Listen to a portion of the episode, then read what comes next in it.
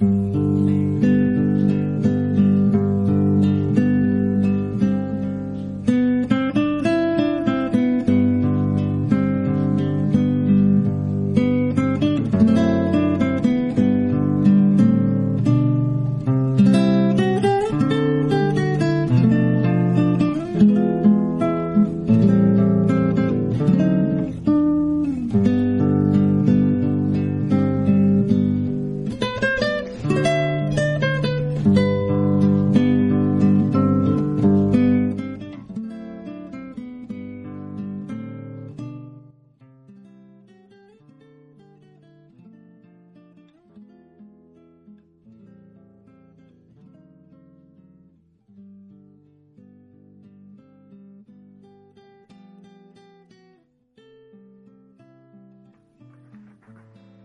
Esta semana, la producción del programa se encargó de contactarse con un par de agencias de viajes para que nos contaran cómo era el tema este que tiene tan entretenidos a los medios, con el asunto de las cuotas en los aéreos y en los viajes al exterior. Ellos, agente, aquellos agentes de viaje con, con los cuales nos comunicamos, no son ni de cerca acá ni, ni peronistas. Pero nos dijeron que lo que se hizo fue ir contra el Santander y el Galicia, que tienen acuerdos con Despegar al Mundo y demás plataformas online, que son quienes vienen perjudicando a las agencias de viaje y al Banco Central a través de la excusa del crecimiento en la oferta de cuotas, se llevan los dólares un cliente, nos decían que quiere viajar a Barcelona, por ejemplo, nos dicen, eh, te compra el paquete, yo te compro el paquete que ofreces, pero el pasaje se lo compro a despegar, porque me dan cuotas que, que te la dan a pagar. Todo en cuotas, solamente en cuotas y que están, que están pagando por ese viaje 130 mil pesos financiados, cuando en realidad nos contaron que está contando, costando en realidad 80 mil. El directo y el que le ofrecen a ellos es un low cost que para en todos los aeropuertos y solo te permite llevar un par de medias y dos calzones consiguieron limitar las cuotas de todas las entidades bancarias, pero no dijeron que Aerolíneas Argentinas podría tranquilamente financiarlo. Con el ahora 12, 18 o 24 cuotas, mejorando la oferta de, la usura bancaria. Actualmente, nos dicen, era tanto el descontrol de los mayoristas de paquetes al exterior que Celtran tuvo que poner un tope de 10.000 eh, dólares por día. Entonces ellos salieron con cuotas y cuotas a todo el mundo para capitalizar venta asegurada y presionar, habilitando mayor fluidez de dólares al exterior. Al ser mayoristas, no se emitían los datos concretos. El Banco Central disponía giros y los viajes no se hacían. ¿Se entiende? Esto no es contra el turismo, nos decían sobre esta medida. No es contra el pasajero. A todas las agencias del turismo nos conviene. El que viaja siempre lo va a seguir haciendo. Y el que empezaba a hacerlo en cuotas, por esas plataformas, eran presos necesarios para fugar la guita, combinados con los bancos antes mencionados. Se les acabó el curro de quedarse con el 60% del valor de los aéreos que supuestamente financiaban. Como dijeron anteriormente, repetían, esto no es contra el turismo al exterior, va contra todos los especuladores bancarios en asociación con las plataformas que, si después te joden, no tenés a quién reclamarle. Por eso los medios hacen tanto quilombo, porque ellos usan estos sectores para promocionarse y se les acaba el canje. En un par de meses, Aerolíneas Argentinas sacará cuotas al exterior financiado por ellos mismos, como antes, y ya los bancos no afanarán la plata. Los medios están diciendo mentiras porque les conviene y no nos extrañemos que armen convocatorias en los canales del grupo, del grupo Clarín dando manija a los que venden online, que no están inscritos en ningún lado, por ello tienen acciones, pero ellos tienen acciones en estas entidades bancarias que fugan la plata al exterior simplemente con esa modalidad.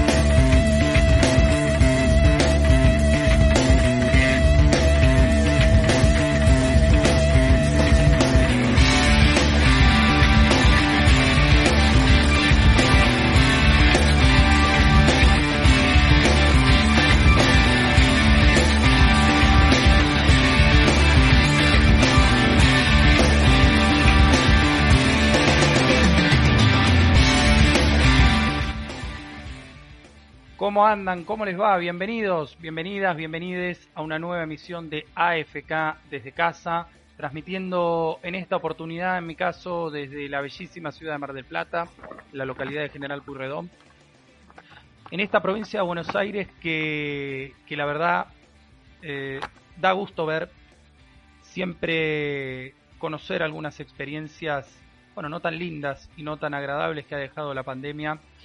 Eh, a uno le permite terminar de entender muchas cosas. Vamos a hablar, por supuesto, de, lo local en el programa de hoy, porque me parece que es, es muy relevante y además son, son noticias que no solemos tocar en el programa. Eh, pero hay una noticia. Creo que hay una noticia que a todos, todas, todes, como dije, nos debe llamar a la reflexión. Es cierto que el expresidente de la República, estoy hablando de Mauricio Macri, ya ha tenido otros eh, procesamientos en el pasado. Recordemos que ganó las elecciones presidenciales del 2015 estando procesado por las escuchas ilegales de su amigo Elfino Palacios en la ciudad de Buenos Aires. Eh, y luego, tampoco olvidemos, que para que asuma sin ese procesamiento recurrió a un juez oportunamente amigo, amigo del poder, ya ni siquiera amigo personal de Macri. Y creo que sobre eso vamos a hablar mucho hoy. Eh, está claro que hay temas en la Argentina que a la vida cotidiana de cada uno de nosotros y nosotras nos eh, involucra mucho más. Pero ocultar, como se está ocultando en algunos medios, se imaginarán en cuáles, esta noticia, bueno, tan emblemática, ¿no? Se lo procesa por espiar ilegalmente a los familiares de una tragedia. Una tragedia. Una tragedia que esperemos continúe siendo investigada y que podamos finalmente conocer la verdad, más, más que nosotros, los familiares de esos 44 tripulantes, saber si hubo negligencia estatal o no si ese submarino estaba en condiciones. Todo indicaría que no. Se habló mucho en los meses y en las semanas posteriores al hecho, pero después de más de cuatro años todavía seguimos sin noticias. Y, eso a nosotros nos debe llamar a la reflexión constantemente, porque aquí no solamente estamos hablando del funcionamiento de un poder del Estado, que es el poder ejecutivo, sino que estamos hablando también del famoso Poder Judicial. Eh, por eso me parece que sí, el tema del dólar, como decía José en el prólogo, esta opereta que se ha montado en torno a los pasajes eh, aéreos en dólares al exterior, eh, son, son noticias que hay que hablar, son noticias que hay que seguir desarrollando, pero nosotros vamos a hablar de todo es lo que caracteriza a este programa. Les agradecemos, como siempre, estar del otro lado. Vamos hasta las 9 de la noche y tal vez unos minutos más. Sepan disculpar los minutos de, demora y en particular mi voz, porque me estoy sintiendo un poco con la voz tomada. José, no sé cómo me escuchás vos ahí. Eh, y ya lo presento. Bienvenido. Él está en Herley. Él está en Herley. Todavía no lo trajimos. No, no lo llevamos a pasear. Bienvenido, José Francisco Lázara, compañero amigo. ¿Cómo te va? Hola, Rodri, ¿cómo andás? Bien, y a los abuelos nos dejan en casa, encerrados para lo último. Es así. Me alegro que estés en, Mar del Plata, ciudad hermosa, y las hay. Ciudad donde he pasado un par de años trabajando también, allá en los astilleros, así que muy lindo, muy lindo. Me alegro que estés allá. Y trabajando para lo, para lo que estás haciendo, que bien viene para, para la comunidad. Y bueno, lo que vos decías, este, tocaremos estos, estos estos este, sensibles resortes que están poniendo a saltar al, macrismo en sí mismo, ¿no? Y bueno, por ahí iremos y le iremos este, eh, contando algunas otras cosas muy interesantes que están pasando en este bendito país, que realmente no son todas malas las que están pasando. Así que bueno, que tengamos un buen programa, un saludo a la gente que nos sigue miércoles a miércoles y bueno, esperamos estar a la altura de, de, los oyedores. Siempre, siempre, y en este sentido les pedimos que si no estamos a la altura nos lo hagan saber. Tienen acá el número de WhatsApp, nos pueden putear. ¿Te acordás, José, ese programa, el de Miguel Ángel de Rensis? Mira, justo coincide. No, no tiene nada que ver con, no tiene nada que ver con Santiago de Rensis. Ese hombre se lo pregunté se lo pregunté unos años unos años después de haberlo conocido, pero ¿te acordás que llamaban y lo puteaban y el tipo se hacía famoso y capitalizaba eso, las puteadas? bueno, podemos podemos tener un segmento, mire, capaz que con eso lo convencemos a Graso para que vuelva, para que él atienda las puteadas, nada más. Eh, les mandamos un abrazo a Leo, a, al Gurka y bueno, a Santi también porque hoy no nos va no nos va a poder acompañar, estaba estaba bueno con un tema familiar eh, complejo vinculado al, al COVID. Y, oh y me parece que, bueno, ya, ya nos vamos a meter en el tema sanitario porque hay muchas novedades, de las buenas, de las malas, eh, de todo, y, es, es, es, momento de que empecemos a hablar un poco más efusivamente, ya que no sean estos breves minutos o segundos los cuales uno le recuerda a la población que hay que respetar las medidas sanitarias, que hay que respetar desde siempre, eh, sino que tenemos que empezar a ser un poco más enfáticos porque uno empieza a ver la película de vuelta, ¿no? Película de terror, por supuesto, porque si fuera una película agradable no, no, no, no requeriría tanto nuestro esfuerzo. Eh, y quiero arrancar por ahí. Vamos a arrancar ya con las noticias, por supuesto con nuestra Plaza de Mayo de fondo.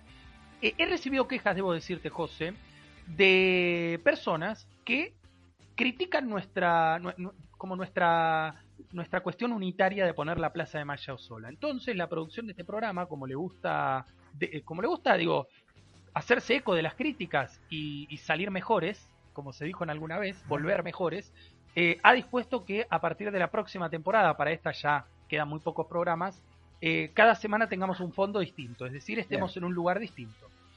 como para ambientar un poquito mejor. decía que arrancamos entonces con el bloque de noticias, José, como siempre, como saben, el primer tema que hay que tocar es la campaña de vacunación. Creo que aquí está la, parte más positiva de lo que uno tiene para contar. La semana pasada eran 66 millones y pico de dosis aplicadas, ¿no? La semana pasada. Tengo que decirte, José, que hoy estamos en 68 millones 501 mil 283. Eh, digo, esto incluye tanto dosis 1 como dosis 2, como dosis 3 o refuerzo o refuerzo según corresponde. Eh, digo, la campaña de vacunación sigue avanzando y eso, vuelvo a repetir, es un dato ponderable, es un dato que, entusiasma. Ahora, todavía hay un 20% de la Argentina, estamos hablando aproximadamente de unos, unas 10 millones de personas, porque todo, todo indicará, eh, y seguramente el, el censo del próximo año lo marque, que somos 50 millones de argentinos y argentinas y argentinos. Entonces, eh, todavía hay 10 millones de compatriotas que no han, no han sido inmunizados, inmunizadas, y eso, eh, digo, es un número alto todavía. En comparación con el resto del mundo, lo hemos dicho, estamos muy bien.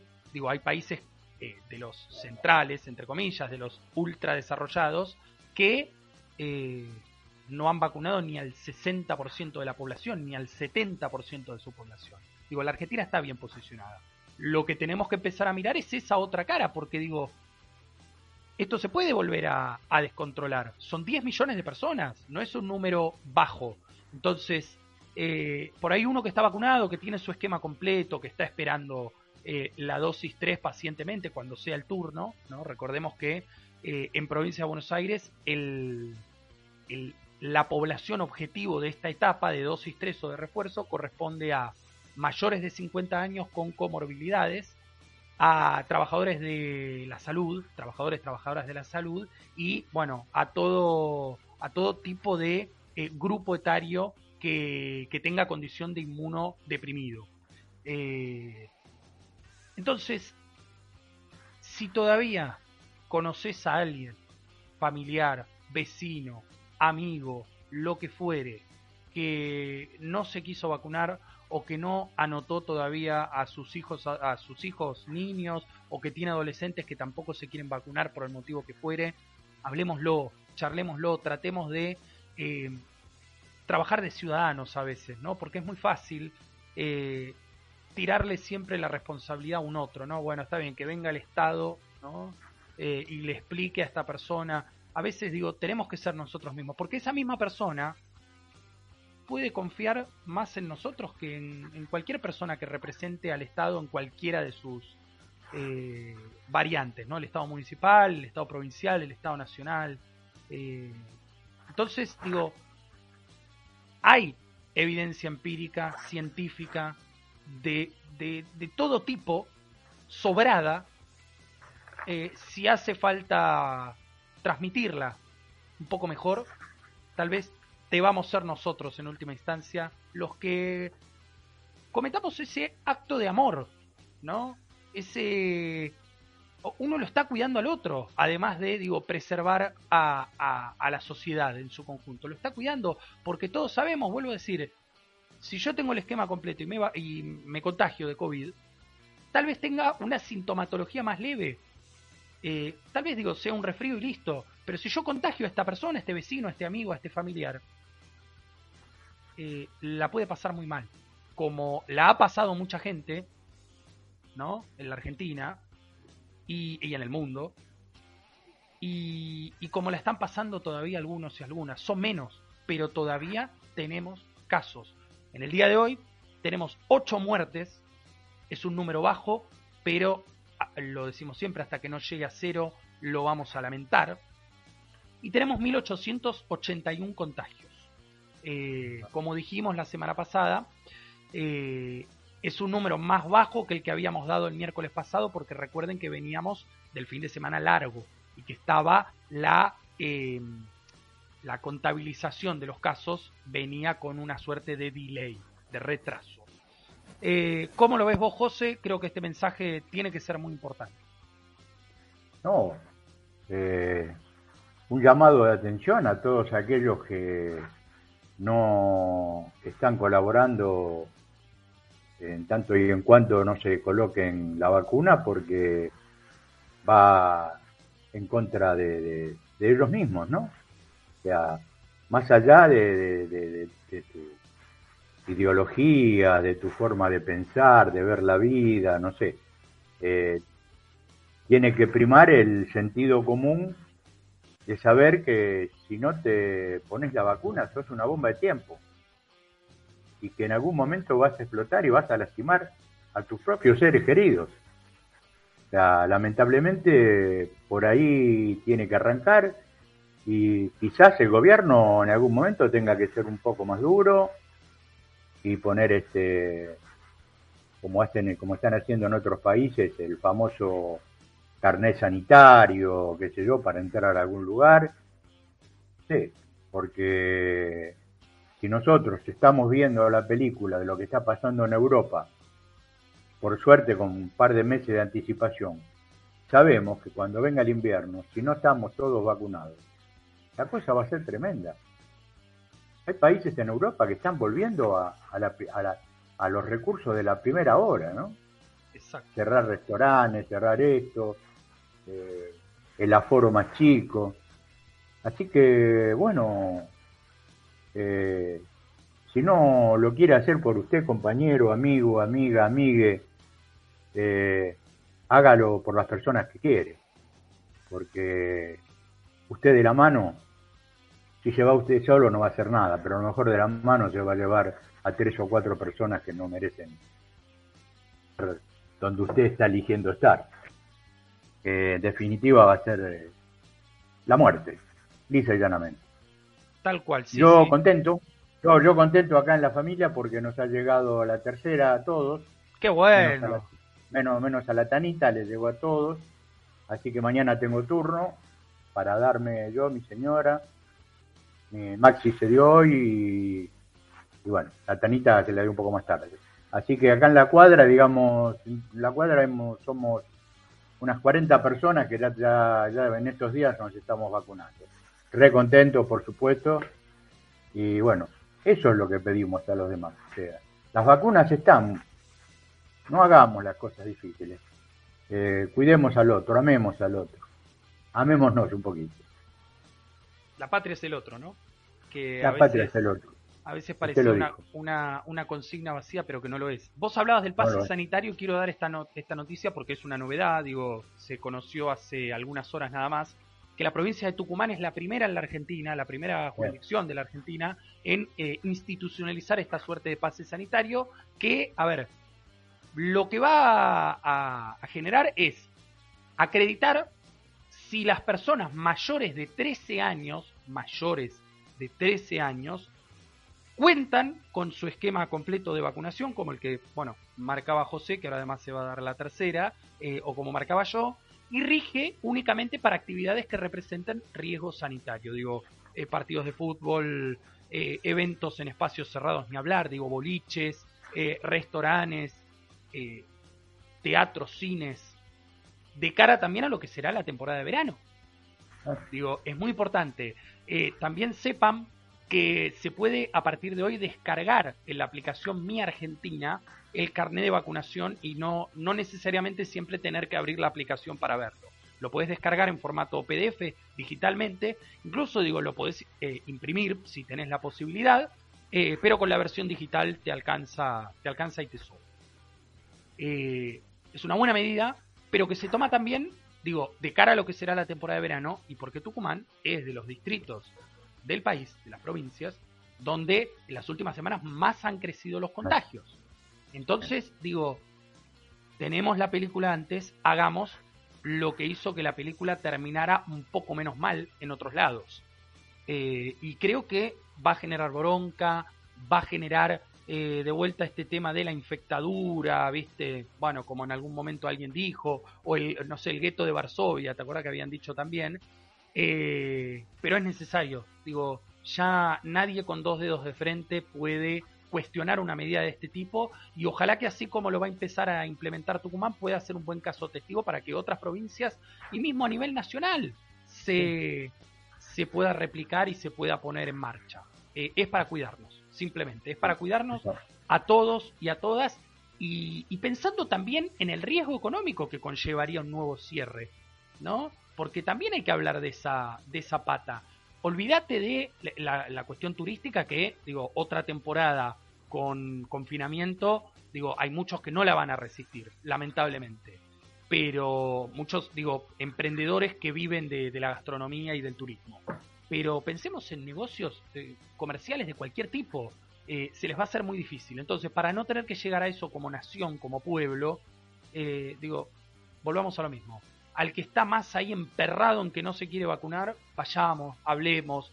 Eh, si, si, si nos tenemos que comer algún grito, comámonos, lo discutamos, gritemos nosotros también si es necesario, pero eh, terminemos con esa persona, eh, al menos sin que repita estupideces, sanitariamente hablando, ¿no? Después puede repetir las estupideces que quiera, que vaya y vote a, al que sea, ¿no? Eso después es un debate que tendremos en otro momento. Pero ahora la urgencia es la salud, ahora la urgencia es, es esta pandemia que, bueno, lo dijimos, no terminó, está lejos de terminar, eh, tenemos un descanso y ojalá que eh, hagamos las cosas bien para que este descanso sea eh, ahora sí definitivo.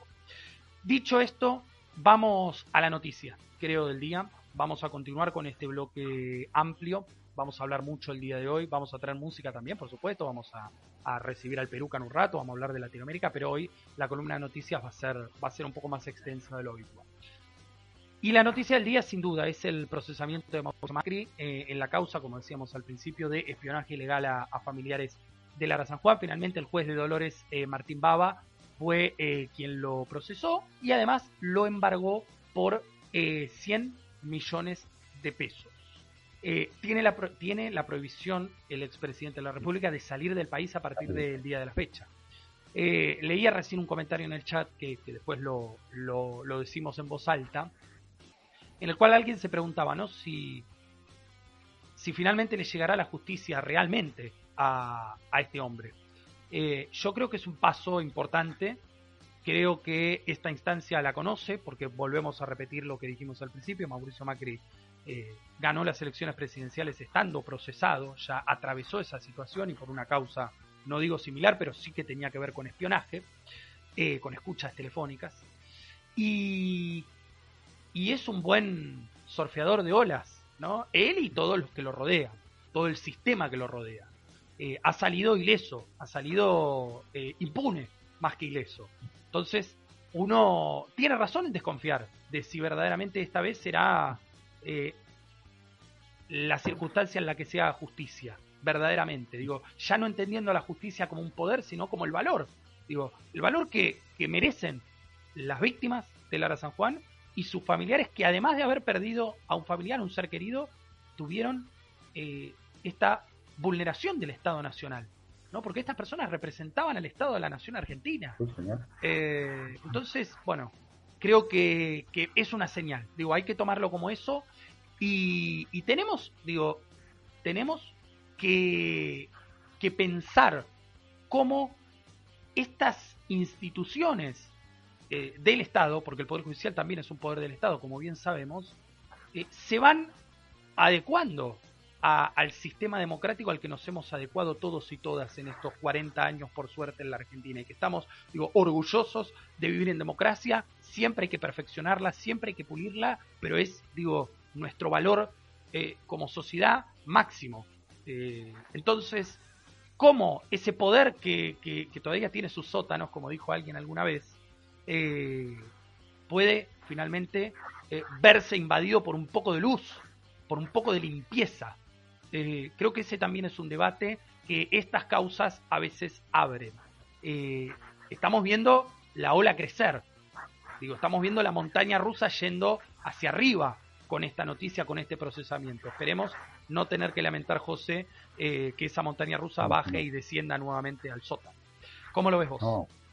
No, mirá, esta fue una semana realmente donde eh, la justicia nos estaba dando hasta hoy eh, un par de alegrías muy importantes. Sabrés que sobre la misma causa eh, el juez federal procesó a dos altos jefes de inteligencia de la AFI Macrista por, por el mismo tema, ¿no? De los familiares de los 44 tripulantes. Claro. Uno de ellos es Diego Dalmau Pereira, y el otro es Martín Coste. Ya se sumaban 11 procesamientos. Con el de hoy ya serían 12 los procesados, con el del expresidente. Que lamentablemente van a seguir haciendo las jugarretas como para desviar todo, todo, todo este expediente hacia un terreno más amistoso, donde ellos gambetean mejor, ¿no? O sea, Comodoro Pri o PRO, o PI, o como se llame. Pero bueno, por lo menos por una vez un, magistrado federal eh, le asigna responsabilidad a Mauricio en las denuncias por, por, por eh, las acciones ilegales de la AFI. O sea, yo creo que la defensa del expresidente va a insistir en lo mismo Esperemos que no, no logren arrastrar esa, esa causa para, para Comodoro eh, Pi porque ahí se va a hacer un poquito más difícil. Pero ya tenemos 12 procesados por la causa. y vamos por más. Eh, y vamos por más, totalmente. Y creo que este debe ser un caso testigo, así como decíamos, ¿no? Con, con Tucumán y con el pase sanitario. Digo, este debe ser un caso testigo. ¿Por qué en la Argentina cuesta tanto eh, someter al poder real a un, a un digo, proceso justo? Simplemente eso, nadie pide que le pongan las esposas a Macri eh, per se, ¿no? O porque se sospecha, listo, bueno, no, metámoslo preso, como hacían con dirigentes de otra eh, orientación política ¿no? y de otra ideología política. Queremos y vamos a defender, incluso los que estamos en las antípodas de Mauricio Macri, un proceso judicial justo. Porque en eso no solamente se beneficia eh, la democracia ¿no? como, como sistema o, el, o la reputación del Poder Judicial en sí mismo. Nos beneficiamos todos, porque sabemos, sabemos que por más dinero que tengas, por más influencia que tengas, por más injerencia que tengas, en la Argentina habrá, aunque sea un juez federal o un juzgado, que se atreva a, llevar esto hasta las últimas consecuencias. Dentro, y vuelvo a insistir, de los límites del Estado de Derecho. Lo digo porque son palabras que a veces, digo, cuando suceden estas cosas, hay que marcar, porque si no queda como estamos haciendo lo mismo que hacían ellos antes. ¿no? Eh, este hombre, Martín Baba, es insospechado de kirchnerista. Digo, basta investigarlo un poco, basta investigarlo un poco para saber quién es.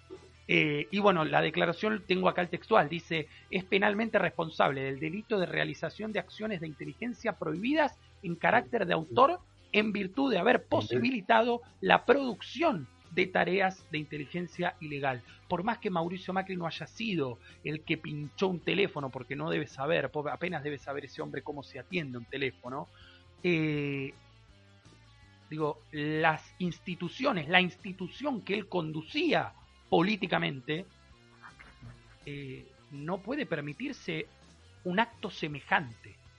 Eh, entonces creo, digo, hay que partir de eso, hay que partir de esa base. Veremos cómo, cómo serán las próximas semanas. Por lo pronto, bueno, leía la reta, leía a María, María Eugenia Vidal defender a, a, quien fuera su, su, padre político, ¿no? Quien los, los, los llevó hasta lo más alto de, de la ola hasta el momento.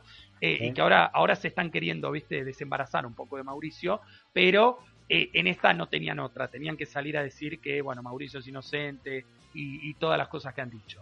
Eh, dale, dale vos. Claro, no, no, que lo importante es que acá el juez este, eh, digamos, la omisión no fue un error, sino que, obedeció a un plan fabricado, pergueñado desde lo más alto del Poder Ejecutivo.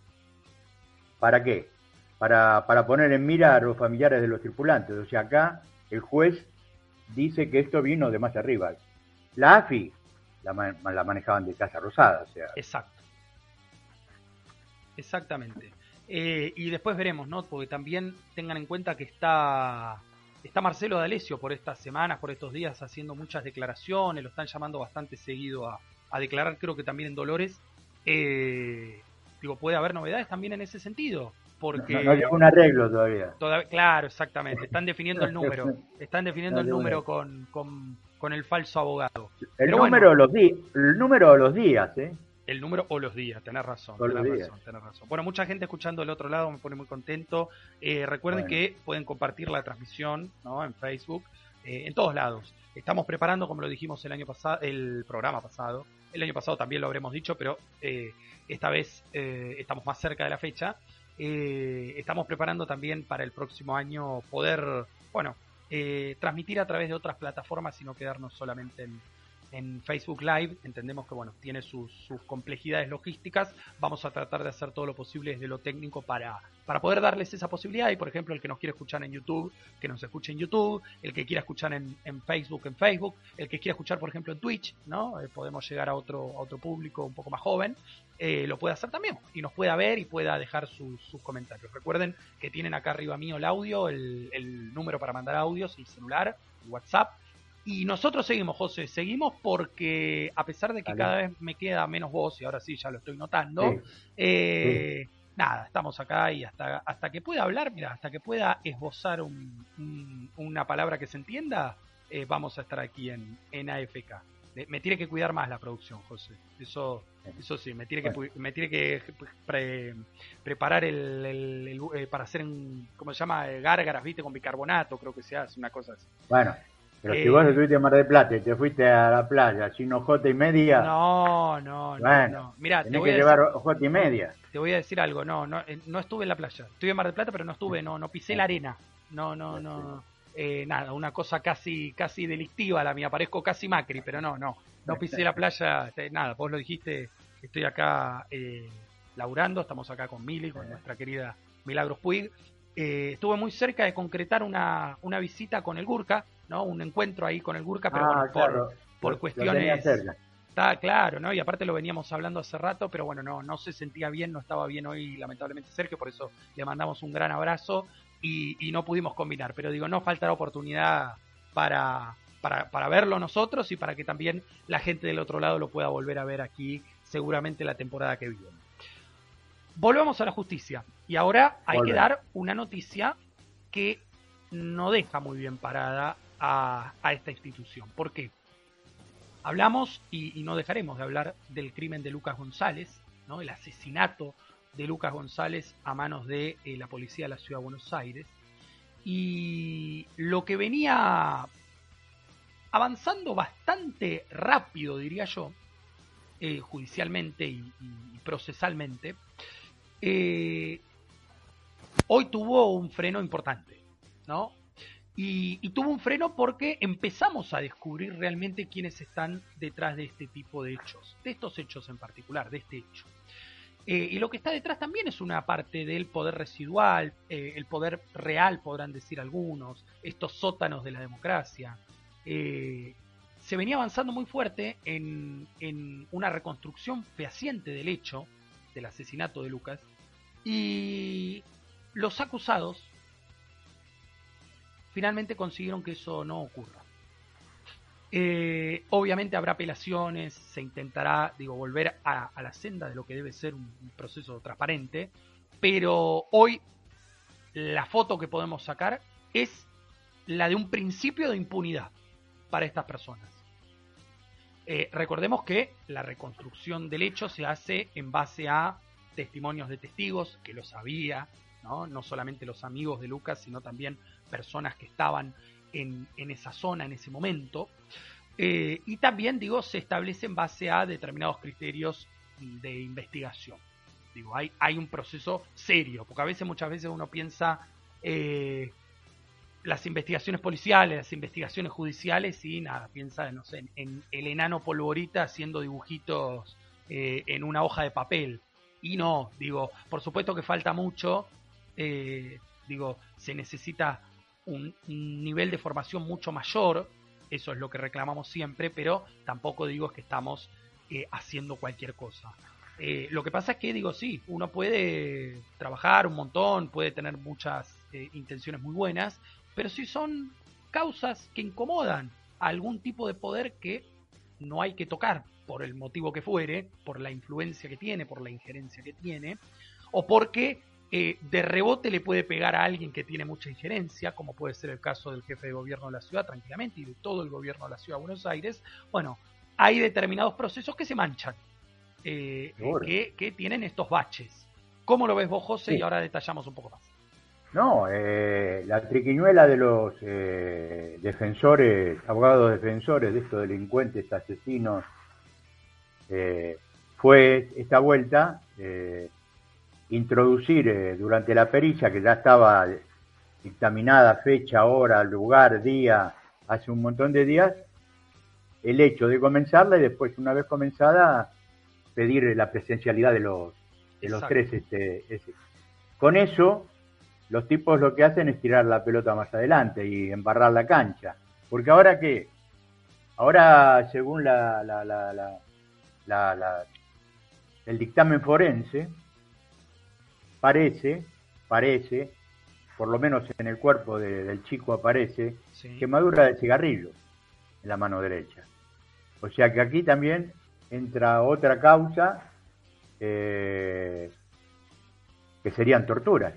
Totalmente, totalmente. Así que esto Esto va, va a costar mucho porque ellos se bloquean, como los rugby en el scrum, sí. para, que no, para que no los arrastremos, pero creo que la justicia va a poner este, eh, todo el vigor y toda la fuerza para, para derribar cada scrum que pongan ellos, porque evidentemente son asesinos sueltos eh, de la vieja de la vieja policía, como vos vos señalaste en algún momento, con las viejas mañas. Y desgraciadamente el gobierno de la ciudad autónoma sí es mañoso y es este digamos adicto a todas este tipo de situaciones. Bueno, eh, le daremos le daremos un tiempito más, pero van a caer. Y yo creo que el gran problema es que cada cada cada tipo que se presenta arrastra al de atrás. Totalmente. Lo va arrastrando, esto va a ser en cadena, esto va a ser como el, ejemplo dominó. Y eso es lo que va a pasar. Eso es lo que va a pasar porque la justicia lo va a llevar a eso. Porque no pueden tapar la muerte tan miserable que le dieron a esa criatura. Sí, y que también digo, en esto, a veces digo, hay gente que no está de acuerdo y están todos su derecho a no estar de acuerdo, pero digo, se logró a este nivel de presión social porque conocimos eh, el testimonio a través de los medios de comunicación, de algunos medios, porque recordá, y volvamos al principio, algunos quisieron ver si pasaba eh, desapercibido y era, digo, eh, abatir un delincuente, ¿no? Que tenía un arma, que está, vuelvo a decir lo que dije en ese momento, igual estaría mal. Pero digo, es, a esa presión se llega cuando hay un, involucramiento popular en esas causas. Digo, Social, claro. Lucas, lamentablemente, hay en muchos lugares de la Argentina y, te diría que casi todos los días hay una víctima de violencia institucional, víctima fatal me refiero, una persona que fallece por, por, por, violencia institucional. Entonces, digo, está bueno que usemos este caso testigo como, como sucede eh, cuando hay un femicidio que es, bueno, reflejado como emblemático y que genera una conmoción social muy fuerte, pero digo, empecemos a hacerlo como una cuestión más genérica, ¿no? Que no sea la excepción eh, lo que nos lleva a indignarnos, sino, digo, pensemos en que este es un mecanismo que está muy aceitado y a veces, digo, se habla con un esnovismo de la policía de la ciudad. ¿Ustedes saben por qué, por, por, qué tipo de personas está integrada la policía de la ciudad? Eh, hay oficiales que fueron expulsados de la policía bonaerense que aplicaron para entrar en la policía de la ciudad y que entraron de la policía federal. Entonces, eh, digo, a veces vuelvo a decir lo mismo, producto de el marketing de la reta, el marketing político, eh, la pauta publicitaria, todo lo que uno quiera. Pero, digo, culturalmente termina instalado que no, la policía de la ciudad es lo más limpio, porque es una fuerza nueva que se creó hace pocos años, entonces no tiene los vicios de otras épocas oscuras. Ni minga. Eh, ese es otro, digo, otro detalle que hay que, eh, que, hay que reforzar siempre. El juez de la causa, José, y lo recuerdo porque, digo, eh, hay que hay que hacerle un seguimiento a este hombre, un seguimiento, digo, que para que haga bien su trabajo simplemente. Martín de Luiso se llama. Martín del Viso. ¿no? Fue quien le permitió, le concedió a la defensa este recurso que demora, suspende preventivamente la reconstrucción del asesinato de Lucas González. la eh, violencia, la violencia, digamos, este, no es solamente el hecho consumado de, esta criatura muerta o de tantas que no nos enteramos, hombres y mujeres, eh, Hoy, por, para darte un caso, no, no, no quiero salir del tema, pero hay un caso de hoy, de, salió a la luz hoy. Una chica de acá, de, de, Lanús, desaparecida desde el viernes. Y la última vez que la ven, la ven en la estación Constitución tomando, tomando el tren para venir hasta Lanús. Van a hacer la denuncia a los familiares y no se la quieren tomar. La mandan a Villa Albertina a hacer la denuncia porque la chica vive ahí. Esto es una cosa inmediata. Vos la, la, rapidez con la que puede actuar la justicia.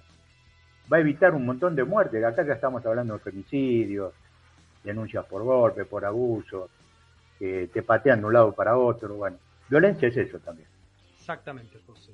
Eh, pensemos, ¿no? Ya que va, te vas para el lado de los femicidios, ¿cuántos podrían haber sido evitados si, si desde la policía que atiende en primera instancia hasta después los jueces que tienen eh, que hacer valer, por ejemplo, las perimetrales o digo la, defensa de esa persona que está vulnerada, que, es vulnerable, eh, ¿cuántos, cuánta tristeza podríamos haber evitado si tuviéramos eh, instituciones en este sentido más formadas y más capacitadas para dar una respuesta rápida. Porque para otras cosas dan una respuesta rapidísima. ¿eh? Para los negocios de ellos dan, una, ah. dan una respuesta, pero ahí sí hay un Estado presente, ¿no? Olvidate. Ahí, ahí sí hay un Poder Judicial presente y un Poder Policial presente. Ahora, pareciera que cuando esto le sucede a un ciudadano de clase media, una ciudadana de clase media, y ni hablar eh, de, de, los sectores más populares, eh, andá y espera tranquilo, hace, saca un numerito y espera ¿no? Y que, y que bueno, si, si en el medio, eh, nada, la otra persona te, te asesinó, eh, no, bueno, lo que pasa es que no tenemos financiamiento, no, no, miren, estamos grandes, estamos grandes. Eh, empecemos a dar esos debates también. Y no solamente, y no solamente, en esto vuelvo con el punto anterior, no solamente cuando hay un caso rutilante que conmociona a la opinión pública, todos los días, porque esto pasa todos los días y en todas partes de la Argentina. Entonces, hasta que no, yo sé que hay muchos flancos de batalla abiertos, yo entiendo, digo, no soy eh, un, eh, simple ideologista, como dijo alguien alguna vez. Entiendo las dificultades que puede llegar a conllevar eso. Ahora, si no empezamos nunca, vamos a terminar como dijo José Luis Espert, ¿no? vamos a terminar en el Far West eh, todos convertidos en, queso gruyere. ¿no? Claro, tal cual. Eh, espero que no lleguemos a eso. ¿no? voy a hacer todo lo que voy a hacer todo lo que esté a mi alcance para que eso no suceda, como un ciudadano, una ciudadana más. Eh, pero digo, debatámoslo. Esto no puede escapar a, los temas de nuestras conversaciones cotidianas con, nuestros amigos, con, con nuestros familiares. Eso hace a la sociedad que estamos construyendo para el futuro, ¿no? Eh, ya lo que pasó antes no lo vamos a poder cambiar, lamentablemente, ya pasó, ya sucedió. Digo, dejemos de estar a veces tan inmersos en el pasado y empecemos a, pensar y actuar para que haya soluciones en el futuro. Simplemente eh, es eso. Y para eso, por supuesto, hace falta mucha voluntad política, además de recursos. Eh, 19.52 en la Argentina, José, eh, nos ha llevado una buena eh, una buena cantidad de minutos este tema, pero creo que, creo que era importante, por eso lo dijimos y advertimos a todos y todas que la columna de noticias iba a ser un poco más larga.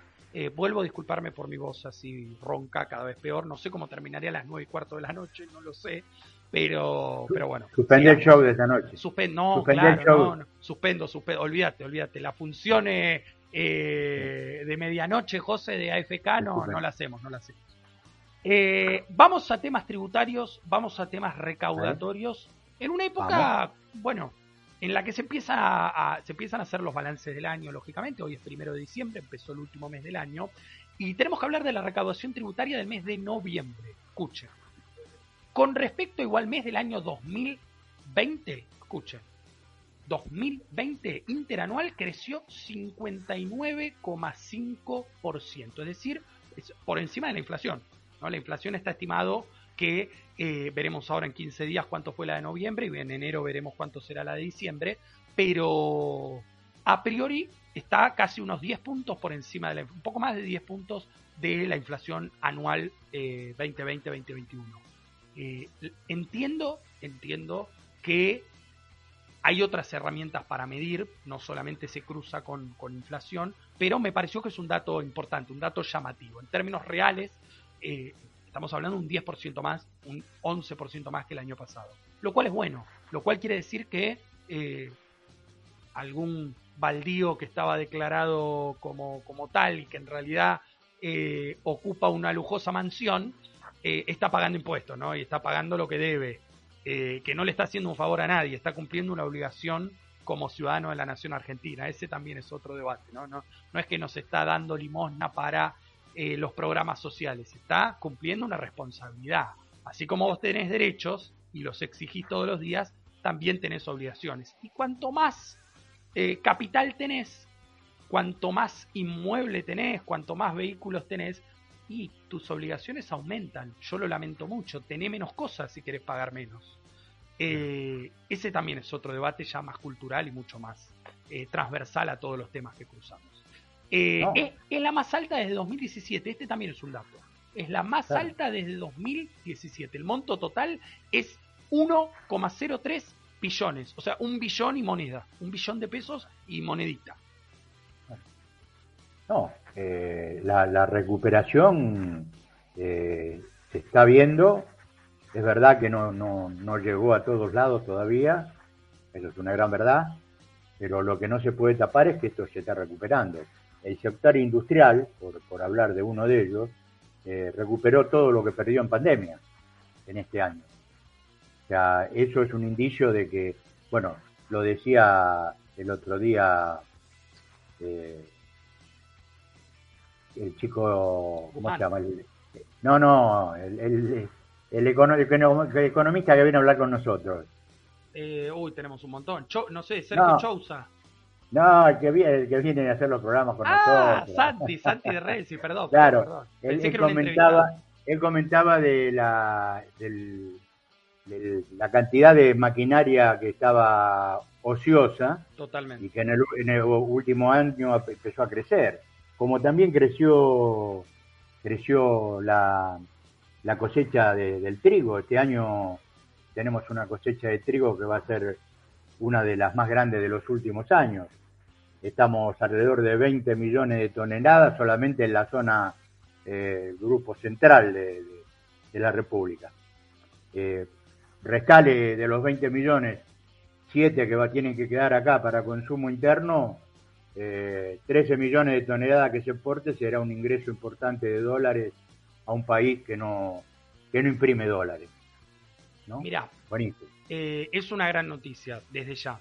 Ahora, también otro debate que hay que, hay que dar, digo, hay, hay compañeros que lo hacen todos los días, no quiero desmerecer a nadie, compañeros, compañeras, eh, y no compañeros también, y es muy respetable y muy valorable, digo, eh, tenemos una cosecha de trigo récord, que ese crecimiento, esa excesiva cantidad de dinero, no se la queden tres o cuatro vivos y vivas, ¿no? O eh, 10 o 15 vivos, que realmente eso implique un, más allá de los dólares que van a ingresar, eso está claro, eso está clarísimo.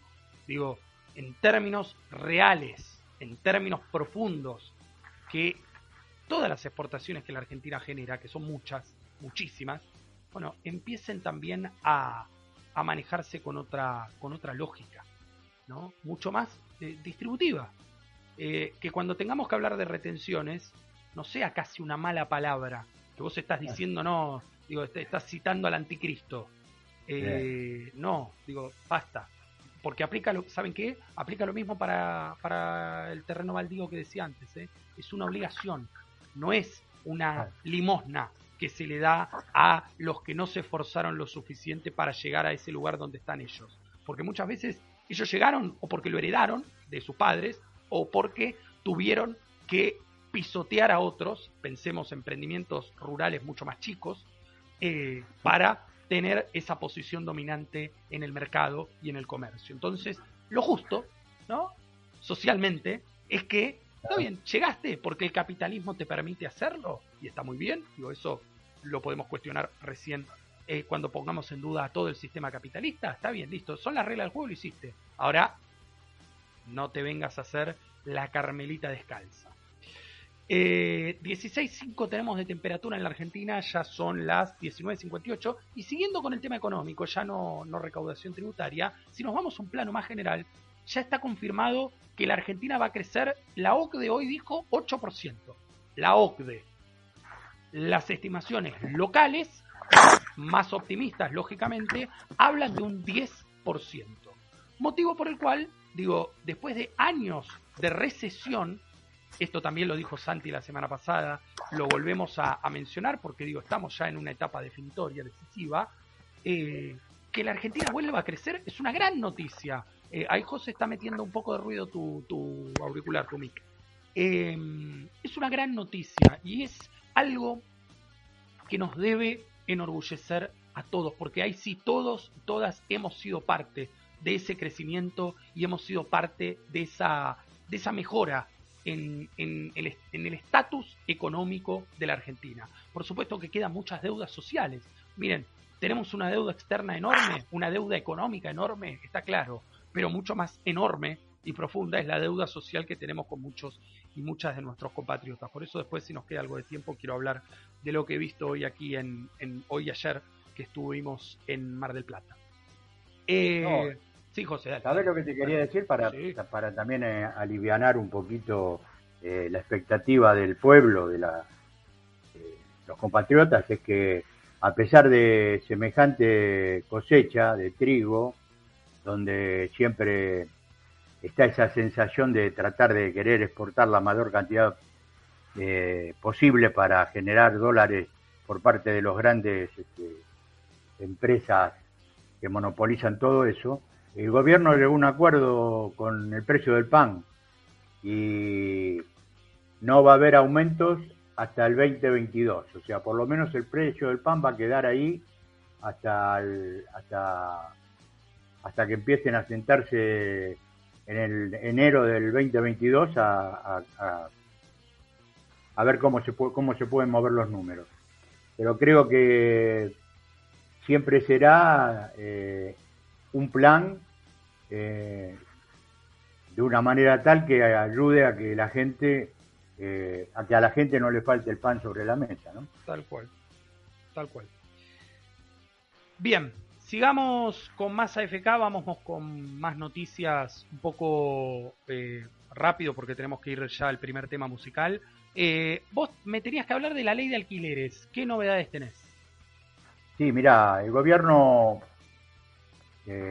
lanzó un documento, o sea, el Ministerio de Desarrollo Territorial y Hábitat que se llama Población Inquilina Argentina, Donde, afir, donde, está, donde se afirma en ese documento que la extensión de los contratos de alquileres de dos a tres años, más la eliminación de pago de impuestos y tasas sobre el inmueble, les permitirá a los inquilinos ahorrar aproximadamente un mes al año es una, creo que es una buena, un buen, una buena, una buena medida que se tendrá que discutir porque el tema es el cambio de la ley, ¿no? Estamos, estamos con debatiendo el tema del cambio de la ley.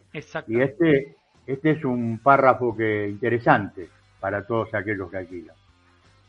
Sí, eh, está muy bueno, es cierto. Digo, hay que ir por ese lado. También digo, tenemos que hacer algo con aquellos propietarios que, ah. como eh, digo, la ley se los permite todavía, aún esta ley que es mucho más estricta, eh, ponen los precios eh, exorbitantes y, digo que no tienen ningún tipo de asidero con la realidad económica de la Argentina, porque después sienten que van a perder, cuando nunca pierden ellos, ah. nunca pierden. Nunca, y no estoy hablando de un, qué sé yo, una pobre persona que, bueno, no, pobre no son, pero una persona que pone, que casi que vive de su jubilación y de el alquiler de un inmueble que adquirió en otro tiempo, en otra época. Estoy hablando de las personas que tienen, digo, los grandes consorcios, los grandes propietarios. Eh, esos, la verdad que hay que ponerles un límite mucho mayor porque, digo, si no volvemos a lo mismo, la ley es para unos pocos. Eh, espero, espero que la nueva ley contemple, digo, mecanismos de control mucho más estrictos para, para eso. Eh, porque, digo, lo está padeciendo, el, inquilino lo, está padeciendo. Hay, hay, en la ciudad autónoma hay alrededor de 100.000 o un poquito más de, de, lugares, de, de casas, departamentos que no están en oferta. Entonces vos ahí tenés el gran tira y afloje. Eh, cuando menor eh, es la oferta, eh, más, grande va a ser lo que te vayan a pedir. Exacto. El tema es obligar a esa gente a, poner, eh, sacar esos departamentos al alquiler, ¿no? Para que, para nivelar un poquito el costo, el precio. Sí, sobre todo, digo, uno ya nos explica con la crisis habitacional que tiene la Argentina cómo hay tantos que pueden especular tan eh, miserablemente, ¿no? Y, tener, digo, durante mucho tiempo eh, ladrillo deshabitado, desocupado. Eh, vamos a seguir insistiendo en este tema y en todos los que, los que vamos hablando en este programa y en todos los sucesivos. Vuelvo un toque a la cuestión económica, porque el sábado hay una misión importantísima. Empieza una misión muy importante, muy importante. Un grupo de funcionarios y funcionarias técnicas, no estoy hablando de Guzmán, del Ministerio de Economía de la Nación, van a viajar a Washington a reunirse con el Fondo Monetario Internacional, con los funcionarios designados por Cristalina Georgieva, la directora gerente, para empezar a ultimar los detalles del acuerdo con el fondo.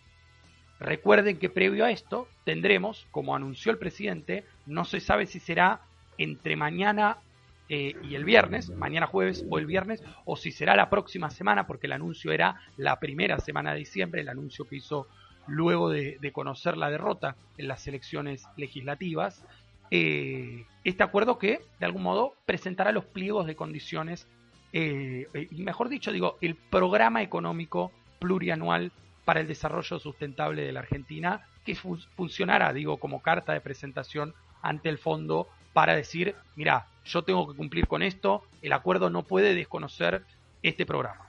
Eh, van a empezar a pulir esos detalles mucho más finamente. Obviamente usted dirá del otro lado, che, pero bueno, ya fueron varias veces. ¿Cuántas veces tienen que ir a, Washington a reunirse? Eh, digo, por Zoom hacer reuniones todos los días, sépanlo. Eh, lo que pasa es que hay cuestiones que hay que hablarlas directamente, presencialmente y no, no a través de una pantalla. Eh, todo nuestro acompañamiento en aquellos funcionarios, funcionarias, trabajadores del Estado eh, que, serán parte de esa, de esa misión, de, esa, de, esa, de ese viaje y, el mejor de los éxitos, porque digo, en su éxito estará el éxito de los 50 millones de argentinos y argentinas, ni más ni menos. Esto ocurrirá, repito, este sábado. Seguramente, y, los compatriotas tienen que entender que la mejor negociación con el Fondo Monetario Internacional es no tener ninguna negociación, o sea, no estar atrapados por él. Pero desgraciadamente eh, el gobierno de Mauricio Macri nos llevó otra vez a las garras del Fondo Monetario Internacional y yo confío plenamente en el trabajo del gobierno de Alberto y, a la cabeza en cuanto a lo económico por parte de Guzmán, que seguramente, y no tengo duda de eso, que eh, van a buscar el menos malo de los acuerdos para la Argentina y para todos los argentinos laburantes. Y ahí en eso no, no me queda duda.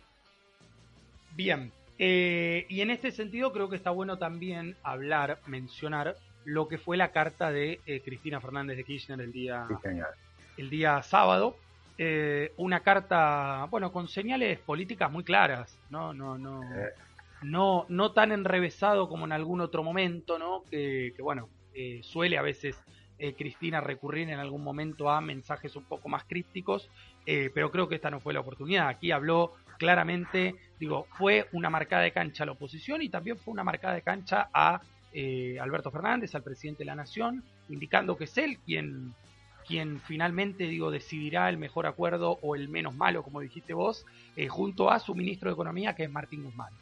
Eh, lo que sucede es que luego de eh, el acuerdo principal con el fondo, ese primer acercamiento, luego tendrá que ser refrendado por el Congreso de la Nación. Entonces, la oposición política, que no ha colaborado en absolutamente nada en mejorar un poco la situación que la deuda que ellos mismos tomaron cuando fueron gobierno eh, y que la fugaron, generaron.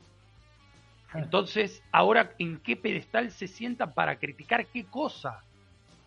Eh, cuanto menos, y esto es un poco lo que dice Cristina, tengan el, no, no es orgullo la palabra, tengan la decencia, la dignidad de sentarse y observar este acuerdo, porque lo van a poder leer, lo van a poder eh, comentar, pero finalmente entiendan qué es lo mejor para la Argentina, porque yo ya me los imagino yo ya me los imagino, José, eh, porque por izquierda no te van a correr nunca. Eh, yo me imagino eh, a estos tipos haciéndoles de lobistas internos al fondo, diciendo no, no, lo que le estás ofreciendo no está bien. tienen una bancada importante en el Congreso, tienen una bancada importante, tanto en el Senado como en diputados, pero digo, es, esa, esa especulación política debe tener un límite. Ese juego político debe tener un límite, porque en el medio estamos todos nosotros y nosotras.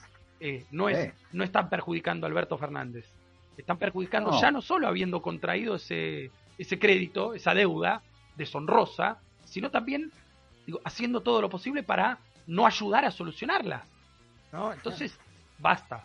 Digo, son dirigentes políticos que representan al pueblo de la nación argentina que les ha confiado su voto en más de una oportunidad. Entonces, sean dignos, estén a la altura de las circunstancias, estén a la altura de esos votos. Yo, creo que eso, yo creo que eso es lo que dio a entender Cristina, ¿no? Por lo menos cuatro, cuestiones, a mi entender, fundamentales, esenciales, que el arreglo no sea un cepo, o sea, que no sea un cepo para el crecimiento de la República, para el crecimiento del campo, de las industrias, del pueblo, que, que, ese entendimiento no sea el, el, cepo famoso ese. El otro, lo que vos venías charlando, comprometer a la oposición al acuerdo. Comprometerla, ¿por qué? Porque ustedes nos llevaron al, al. Ustedes nos metieron, nos metieron en el matadero. Entonces, van a tener que poner la bola sobre la mesa para ver, porque ellos también son responsables. Sí, claro. Y si ellos llegan a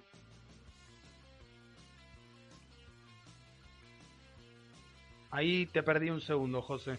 No sé si se habrá cortado la, señal. Seguimos igual aquí. Estamos, seguimos en vivo. Eh, ahora cuando lo podamos recuperar a José lo recuperamos. Pero es, digamos, esta enumeración que, va a hacer José, este resumen de la carta de Cristina, eh, vuelvo sobre lo mismo. Tiene puntos demasiado claros, demasiado evidentes.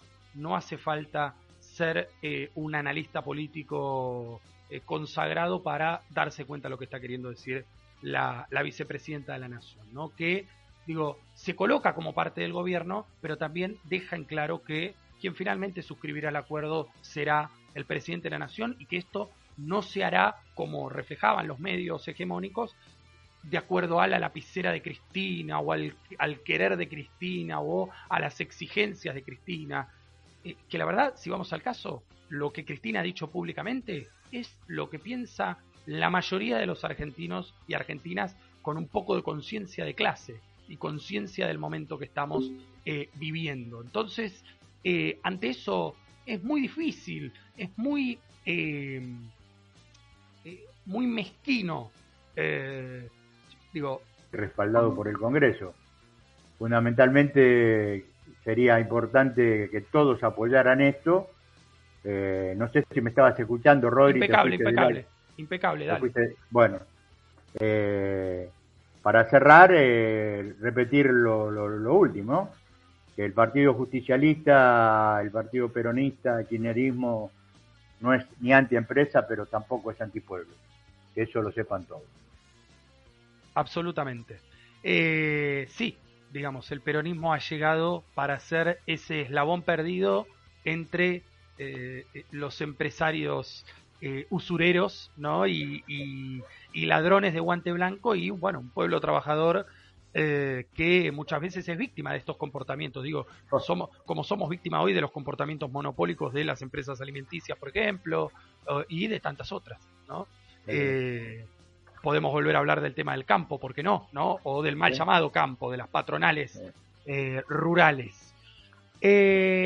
otro tema que quiero que hablemos, volviendo a Mauricio Macri, ¿no? Porque siempre uno parece que está volviendo a lo mismo, pero eh, hubo una estadística con respecto a la desinversión en educación, me dijiste. Sí, señor.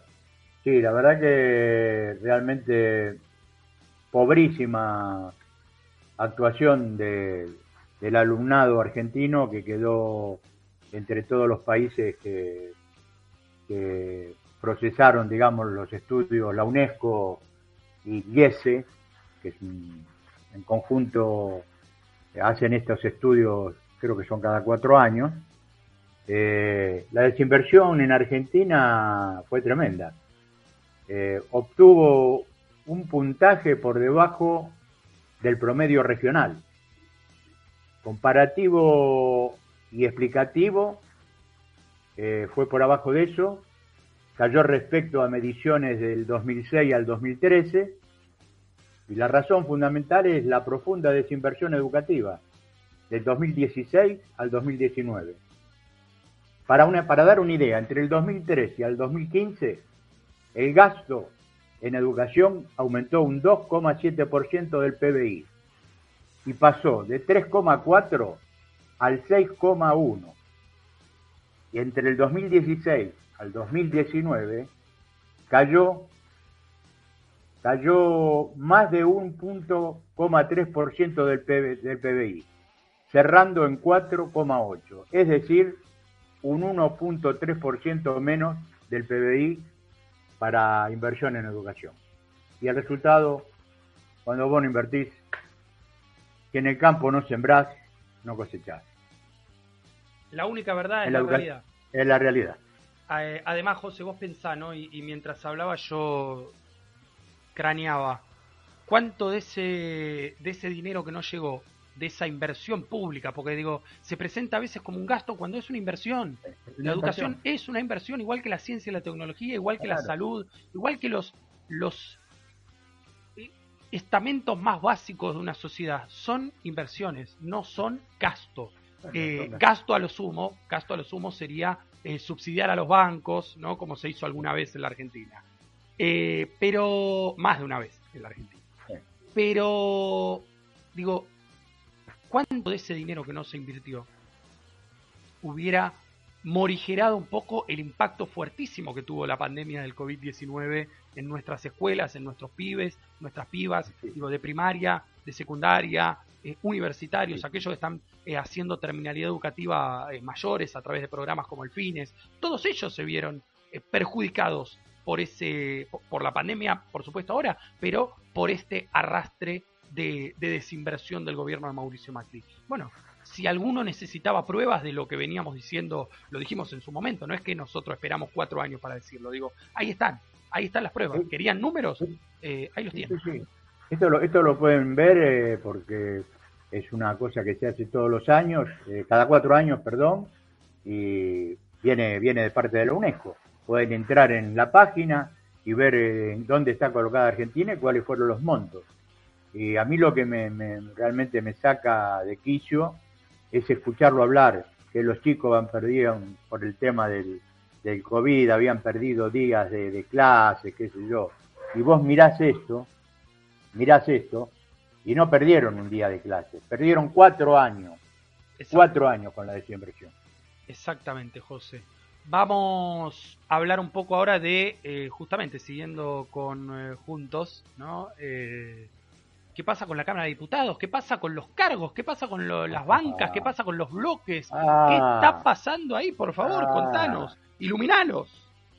No, está, está bravo el tema. Eh, no, no, Juntos por el Cambio y toda la derecha en sí está, están pasando por un cimbronazo importante porque eh, hay hay políticos que quieren cambiar el nombre del PRO para, para ver si se le escapan menos legisladores. Todo esto después de la separación de López Murphy, de Susana Laciar, de Claudio Poggi, Carlos Zapata, entre, entre tantos otros. Ahora digo, el tema solamente es cambiar de nombre.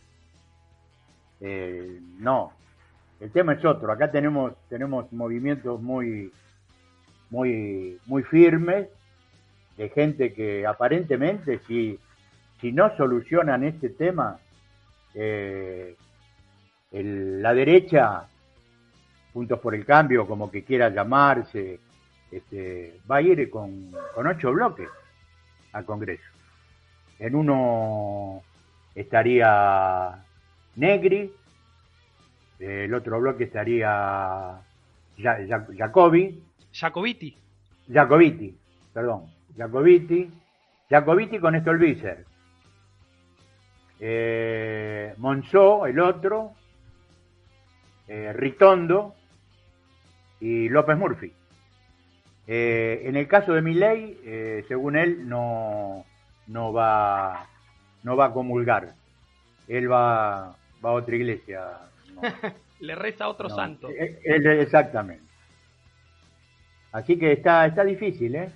Están tratando de, de abloquelarse porque evidentemente saben que la paridad está ahí y donde aflojen eh, el peronismo lo, le va a meter una cuña, ¿no?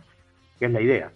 Eh, estaríamos hablando entonces, en caso de que esto se concretara, de que el bloque, de, el interbloque de Juntos por el Cambio, que hoy tiene cuatro eh, interbloques, o sea, tiene cuatro bloques pequeños, se estaría digo, partiendo a la mitad. Ah, exactamente. se estaría expandiendo al doble. a ocho. Exactamente.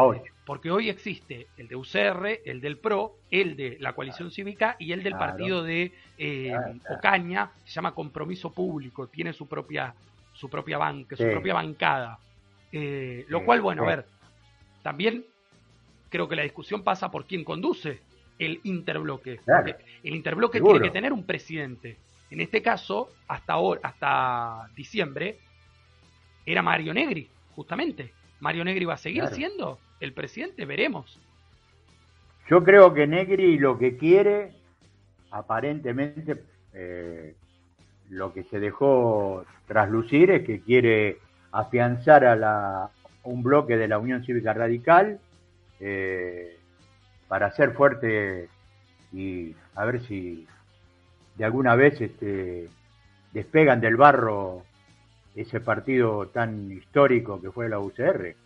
No sé si fuera de, Juntos o dentro de Juntos, pero aparentemente quiere afianzar, la Unión Cívica Radical. Yo por ese lado lo, saludo y lo felicito porque es hora que la Unión Cívica Radical ocupe el lugar que abandonó después de tanto tiempo de lucha a favor del pueblo, ¿no?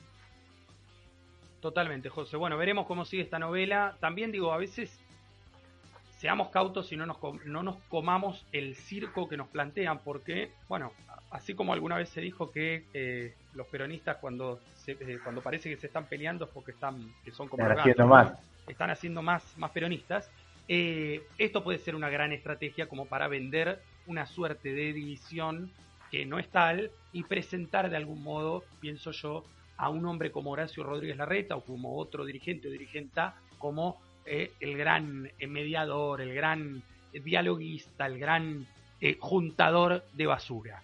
2022 en la Argentina y, Perdón. sí, dale, dale, dale. El mamá, el mamá Megandi, por ejemplo. Claro, claro, no, bueno, no, no. no.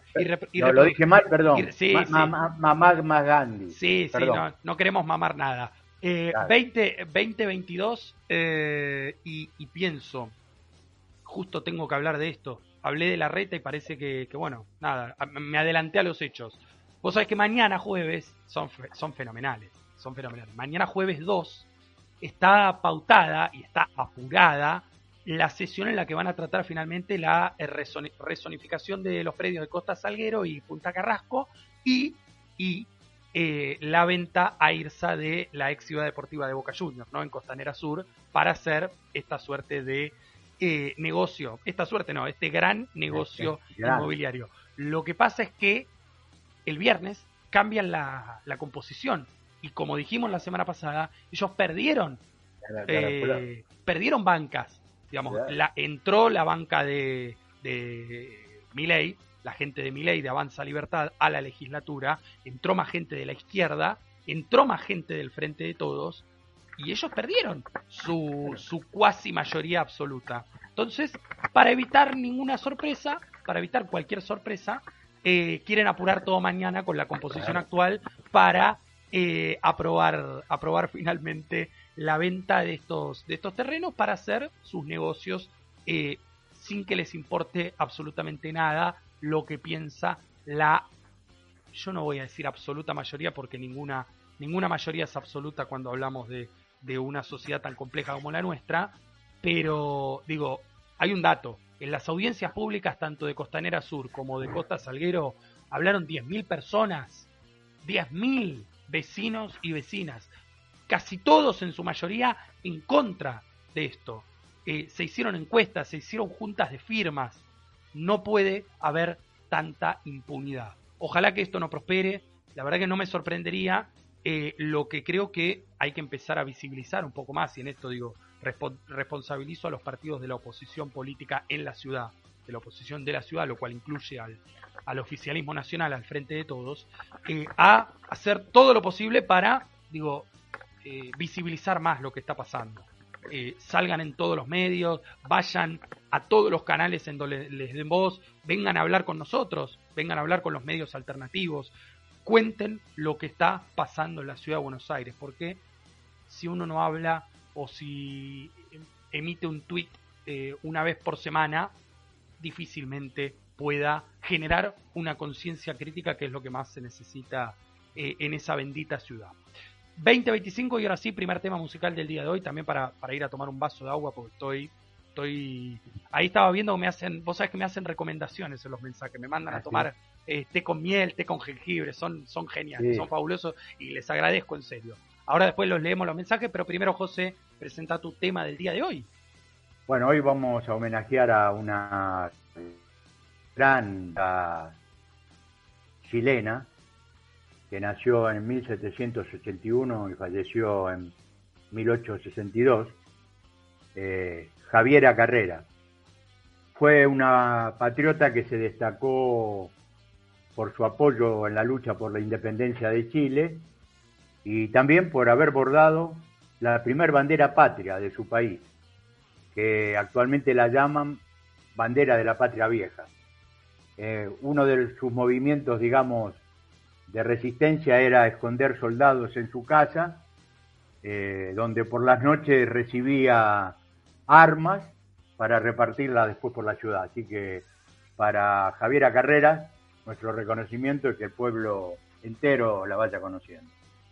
Lo escuchamos, dale, ya venimos. Dale.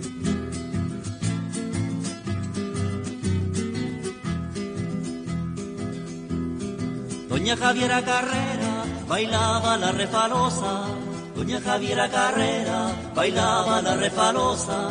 Hermosa, fina, valiente y su mirada orgullosa.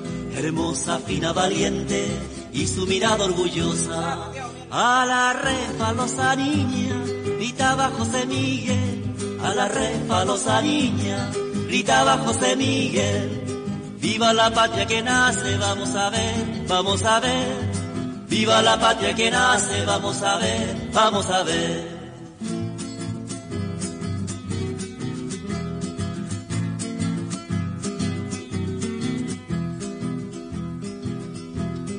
Doña Javiera Carrera, su patria libre quería. Doña Javiera Carrera, su patria libre quería. La independencia de Chile la soñaba noche. La independencia de Chile la soñaba noche y día. A la refalosa niña gritaba José Miguel. A la refalosa niña gritaba José Miguel. Viva la patria que nace, vamos a ver, vamos a ver. Viva la patria que nace, vamos a ver, vamos a ver.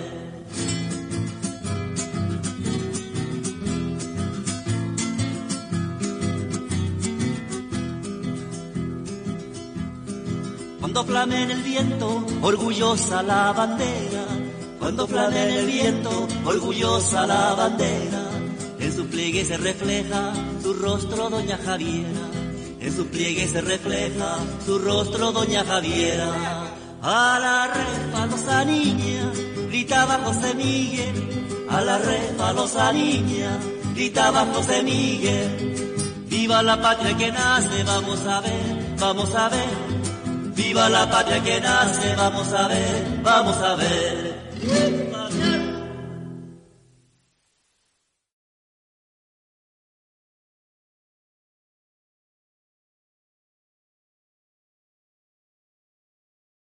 Hermoso video realmente y y siempre, siempre homenajear a, las mujeres más simbólicas de nuestra patria, ¿no? Porque digo, importantes son absolutamente todas, eh, más simbólicas en estas gestas independentistas de, principios del siglo XIX en nuestro continente, nuestra región, eh, que muchas veces han sido invisibilizadas y siempre lo repetimos eh, miércoles tras miércoles. Es un pequeño homenaje que tratamos de hacerles aquí desde, desde AFK y por supuesto traído eh, por pedido, por idea de nuestro queridísimo José Francisco Nazara. Ahora es momento de decirle adiós por un rato a José porque estoy escuchando una música, una música que nos lleva a otros lados. Estamos de vuelta en la Plaza de Mayo, pero en una Plaza de Mayo de antaño, de los años 40, 50, fines de los 40, principios de los 50.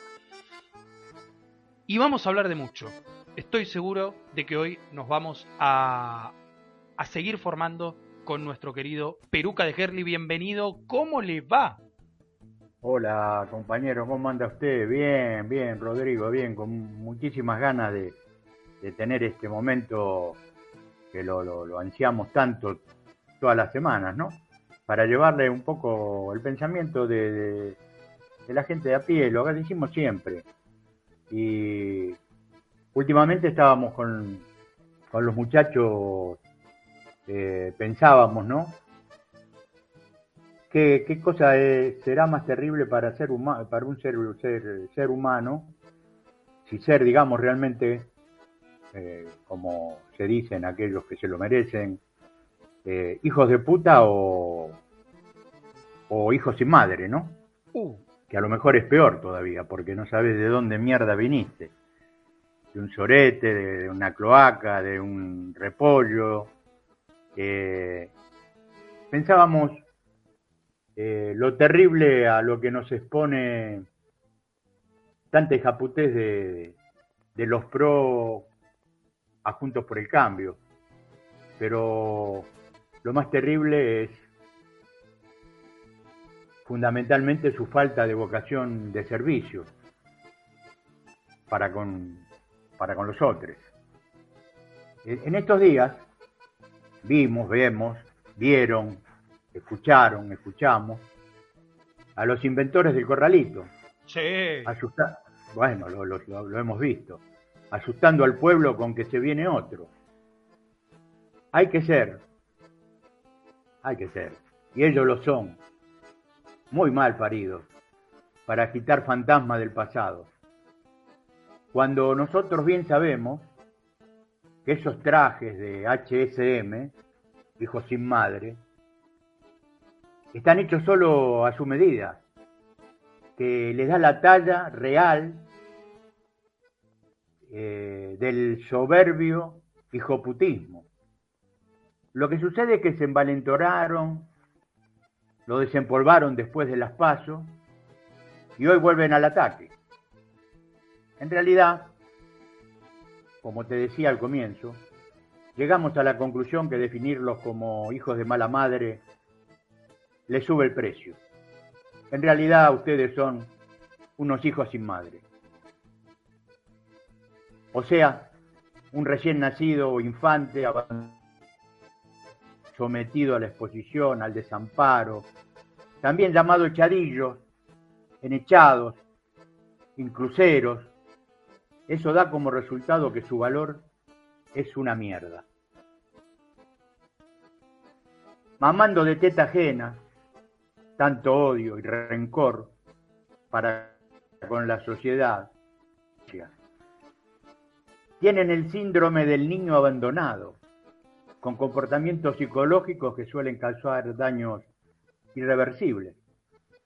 Revelan pensamientos erróneos, creencias falsas, y comportamientos dañando a la sociedad, como venganza.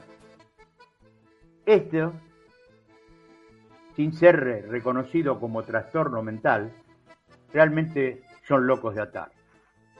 De ahora en más, no serán más hijos de puta, solo hijos sin madre. Todos los integrantes de esos partidos que se dicen políticos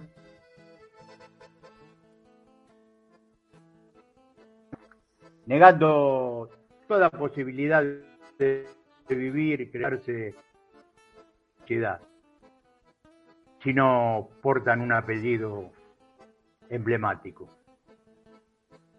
Para historiar, el primer corralito fue en el 12 del 1, ¿no? Se llamó Caballo, que renunció al poco tiempo. El viernes, ahora, el viernes se cumplen 20 años del primer corralito. Y todos los hijos sin madre, reconvertidos en pro-liberales, pasaron por algunos de ellos. Pradgay, Duhovne, que también cumple un año ahora, un año de, fugado, el viernes. un año de fugado. La Cunza, Caputo, Turzenegger, tantos otros. Eh, todos los que nombramos, y los que no llegamos a nombrar, fueron equipos con Mauricio Macri como capitán y fueron campeones del endeudamiento, que resultó ser y fue dejando una deuda externa de 277.648 millones de dólares, la deuda más grande de los últimos 50 años. Entre 2015 al 19 la deuda creció un 76% y se fugaron 88.371 millones de dólares. Quienes armaron semejante descalabro económico son los hijos sin madre que hoy dicen tener la solución. No tomaremos más esa medicina. Sabemos de los daños colaterales irreparables con ella. Esto, compañeros, lo arregla el peronismo todo, o todo se va a la mismísima mierda. Nada cambiará con la oligarquía en el poder. Ya tienen partido, tienen, dicen, alianzas con otros, tienen bandera, bandera de 13 rayas blancas y rojas y 50 estrellas. Y tienen también en venta la celeste y blanca con el sol en el medio. Orientación liberal los hace vendedores de su propia patria, la Argentina. No lo permitamos nosotros y la patria grande. O somos los argentinos, Latinoamérica toda unida, sin gringos, sin discriminación, con derechos y oportunidades para todos, distribución equitativa de la riqueza, fundamentalmente sin hijos de puta o sin hijos sin madre, como quieran llamarlo. Para el Peruca da lo mismo. Peruca, siempre es un gusto escucharlo y, creo que, muchos se van a poner contentos porque vio que, generó varios debates en este programa el tema de, bueno, decir hijo de puta, eh, por, bueno, el contenido sexista desde ya del insulto creo que, que, va a dejar a, muchos y muchas más tranquilas con esta, con esta variante que ha inventado. Usted es como, como el COVID, tiene variantes para todo y me encanta, me encanta. Obviamente usted no es, no es tan danino para la sociedad como el COVID, aunque bueno, algunos no lo deben querer mucho, ¿eh? lo deben odiar tanto como odian al COVID.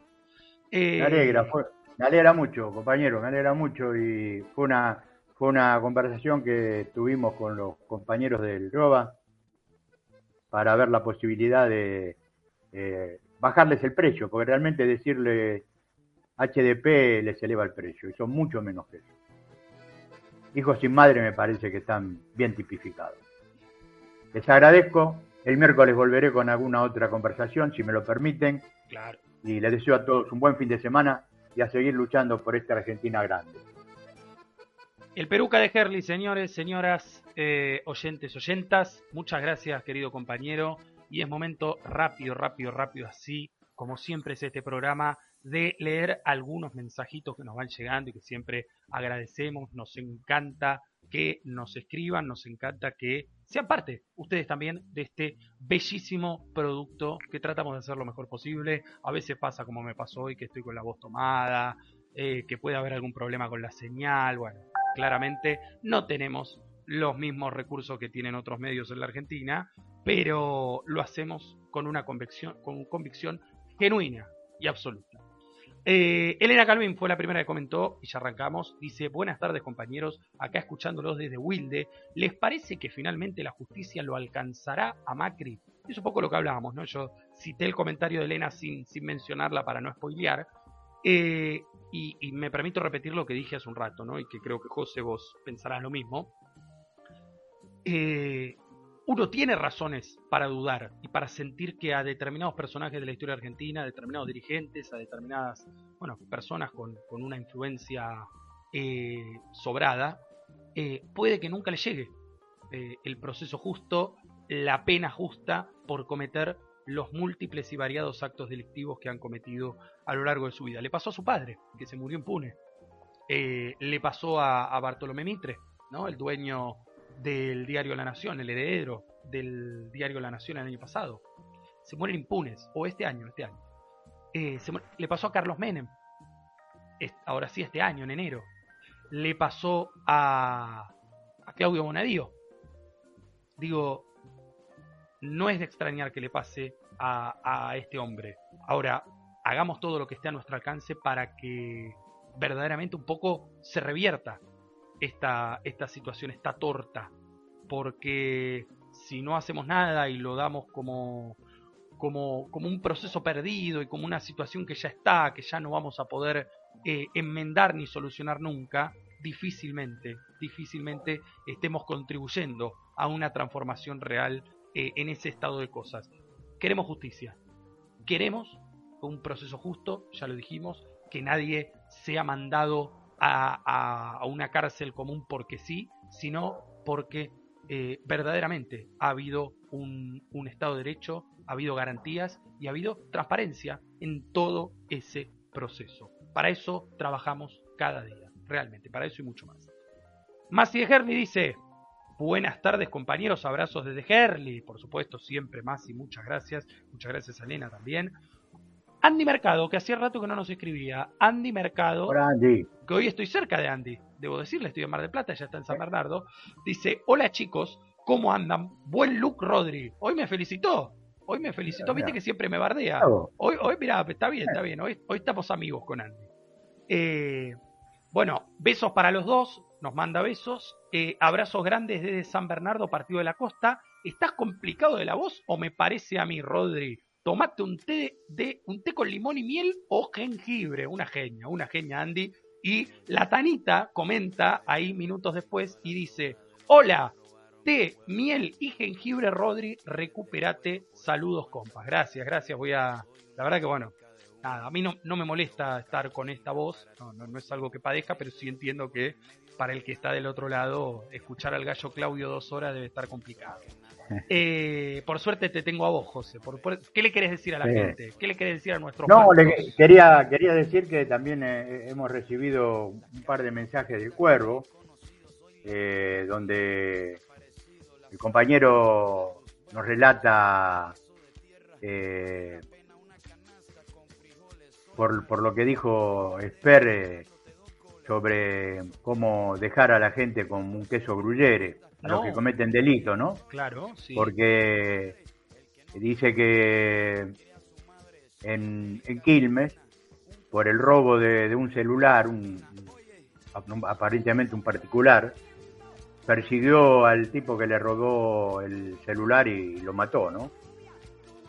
Eh, la verdad que eso realmente comenta él es una cosa que no que no, no, no le entiende por qué esa forma de pensar de, que hay que matar a todo el mundo, ¿no? De andar con... Y también nos hace comentarios, sabemos que el cuervo de San Lorenzo, Y, dice que no, no coincide con vos, eh, con el hecho de que lo mejor que hizo fue irse de San Lorenzo. Eh, porque dice acá el compañero que no es peronista, y que dejó a San Lorenzo fundido y quebrado.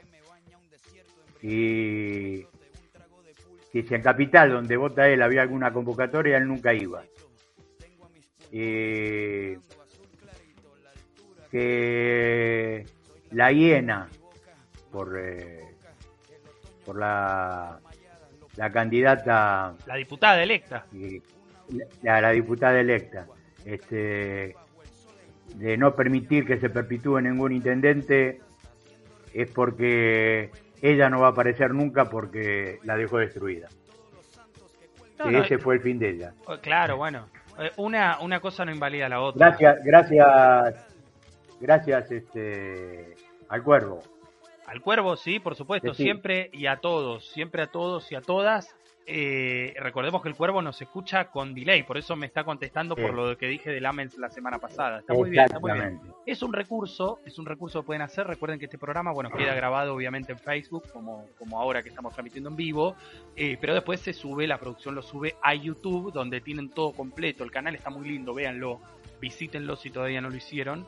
Eh, AFK Comunicación, lo digo porque nunca digo la, la dirección, o sea, si lo buscan como a favor de la corriente no lo encuentran, tienen que poner AFK Comunicación. Eh, y en Spotify, que estamos igual, somos AFK Comunicación y bueno, ahí solamente pueden escuchar el audio de los programas, que se escucha también muy bien y, es una variante importante, porque a veces vas, qué sé yo, haciendo otra cosa en el colectivo viajando y nos escuchás eh, con el celular y los auriculares.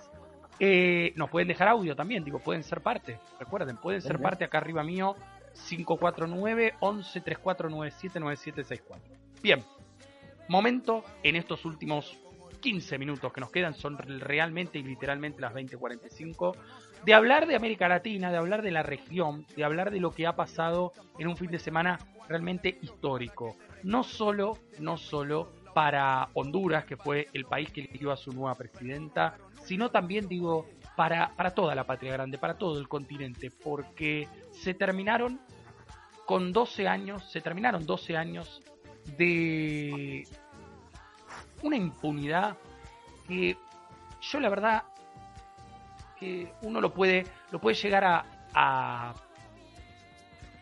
eh, vincular con que bueno Honduras es un país de Centroamérica que, no tiene un, PBI tan relevante para los países centrales. Ahora, lo que pasó en Honduras en estos 12 años fue un asalto a mano armada.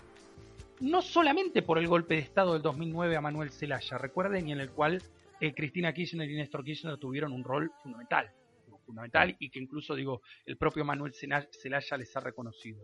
Sino que en el año, escuchen, 2017, y de esto hablamos con Sergio, acuérdense porque 2017 ya estábamos al aire de vuelta, hubo elecciones presidenciales en las que ganó Juan Orlando Hernández, el, presidente saliente, en las cuales se interrumpió la carga de datos a mitad de la noche por un apagón en el eh, comité electoral, exacto, por una falta de, de, luz, y cuando se restableció el sistema, estaba el candidato oficialista primero en las urnas, en la, en la votación.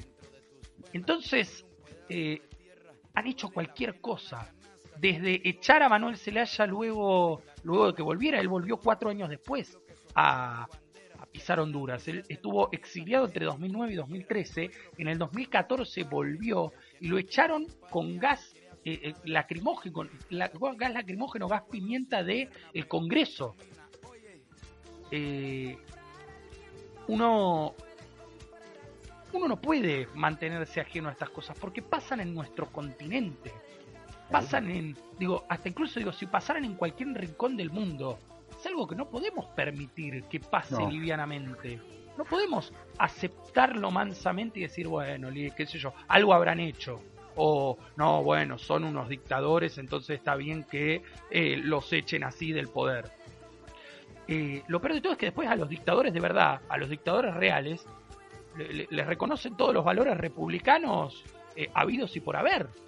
Bueno, el día domingo, felizmente, finalmente, Honduras, democráticamente, le puso fin a esos 12 años y eligió a Xiomara Castro de Celaya, la esposa de Manuel Celaya, pero digo, más allá de, de ser su esposa, una militante que desde el día 1 del golpe de Estado salió a las calles a protestar, fue reprimida, fue golpeada al igual, de, al igual que tantos manifestantes, tantos militantes eh, de, este, de este partido nuevo, Refundación y Libertad, este partido libre, ¿no? que eh, también el dato político es que rompió con el bipartidismo hondureño en el que gobernaban el Partido Liberal y el Partido Nacional. Eh, de hecho, Manuel Zelaya en 2006 gana las elecciones siendo candidato del Partido Liberal. Eh, entonces, eso también, hay un dato político que, hay que hay que mencionar. Han logrado construir una alternativa por fuera del sistema, con una base popular impresionante. Ganó la alcaldía de Tegucigalpa también, que nunca había gobernado eh, eh, no solo este partido que es nuevo, sino, digo, nunca había tenido un alcalde de izquierda, un alcalde progresista. Bueno, tendrá a, Amanda, es el apellido del nuevo alcalde, eh, gobernando la, ciudad capital de Honduras, que, tiene muchas necesidades. Digo, todo esto que menciono yo, como atentados políticos, mecanismos dictatoriales, también tuvieron su asidero en la miseria planificada en la población. Hay mucha, mucha eh, miseria, mucho hambre, mucha precarización laboral, mucha dependencia, de, dependencia extrema de, los recursos que importan de las naciones eh, centrales. Entonces, ¿cómo permitimos que eso pase? Vuelvo a lo mismo, ya no estamos hablando de Haití, que también es un caso gravísimo. Eh, estamos hablando de, de un país con una potencialidad enorme, con una potencialidad enorme. Ojalá que a partir de este nuevo gobierno que ha sido electo con, con casi 60% de los votos, eh, también es un dato que fue récord la participación electoral, votó el 68% del padrón. Eh, en las elecciones anteriores se había votado el 58%, o sea, aumentó en un 10% la participación electoral y, la verdad que es un dato alentador. Es un dato alentador porque ningún cambio se producirá con una sociedad que se abstiene de votar, se abstiene de ejercer su derecho máximo como ciudadano. Si nos alejamos del problema, el problema crece, no se va a solucionar solo. La solución es la organización y la conciencia popular. Sin duda, eh, felicitaciones. Y hoy Cristina, ¿no? la vicepresidenta, eh, publicó un, extracto de la conversación que, mantuvo con la presidenta electa de Honduras y a quien conoce hace mucho tiempo por esto que marcábamos. Piensen que eh, fue casi una suerte de carta de presentación de la UNASUR eh, el golpe de Estado en Honduras y, la resistencia que se buscó generar al golpe de Estado de Honduras, salvándole incluso la vida a Manuel Zelaya. Así como se, la salvó la se salvó la de Evo Morales en 2019 y la de Álvaro García Linera, eh, también digo, que eso nunca debe perderse, nunca, jamás. Así que bueno, nuestra algarabía como, como habitantes de esta patria grande por un gran triunfo popular que, bueno, se da en la antesala de lo que será el balotaje de Chile, ¿no? El 19 de diciembre, ya en 18 días, menos de 20 días, eh, se estará votando al presidente de todos los chilenos y chilenas. Un comentario muy rápido, se está moviendo muy bien la campaña de Gabriel Boric, porque mientras José Antonio Cast está de, viaje, vos sabés, está en Estados Unidos, está ahí negociando con la creme de la creme, con el poder real. Bueno, Gabriel Boric se dispuso a ampliar su base electoral, porque obviamente con un 28% de los votos no ganás un balotaje ni por asomo, eh, se decidió ampliar su base electoral, convocó a nuevos referentes, está armando una suerte de comités ciudadanos muy potentes, estuvo en localidades del, norte, donde no le había ido tan bien, eh, haciendo recorridas, charlando con los ciudadanos. Digo, hablan mucho sobre seguridad, la necesidad de seguridad. Eh, y eh, la campaña está tendiendo hacia ese discurso que, como siempre decimos, a la izquierda les cuesta mucho más que a la derecha, ¿no? Porque la derecha te dice hay que meter bala y hay que meter los presos a todos 100 años y abarrotarlos en las cárceles y ya está, digo, como que eso parece que encanta a los oídos de determinado ciudadano y ciudadana y listo, no, no se repregunta después, bueno, cuántas cárceles hay que construir para que quepan todas esas personas eh, o, cuántos cementerios hay que construir para que quepan todas las personas a las que les van a disparar. Eh, digo, es mucho más complejo y, creo que, está dando movimientos inteligentes. Incluso esta semana anunció que eh, ningún funcionario en su gobierno, funcionario público, funcionaria pública, podrá ganar más de 10 veces el sueldo mínimo, ¿no? digo, una medida que a determinado sector le gusta escuchar. Después podemos discutir si es verdaderamente tan así la cosa. Pero a determinado sector que no lo acompañó en las elecciones generales, digo, ese tipo de medidas lo acercan un poco más y sobre todo alejan el fantasma del comunismo, ¿no? Porque, claro, eh, empezó a aparecer nuevamente aquello que Keiko Fujimori había intentado y fracasó con Pedro Castillo en Perú, esto de libertad o comunismo, eh, bueno, casi que José Antonio Castro utilizó la misma expresión en la noche del 21 de noviembre. Dijo, libertad o comunismo. Veremos, veremos si eh, tiene el mismo final que su, socia política eh, Keiko Fujimori. Ojalá, ¿Cómo lo vemos?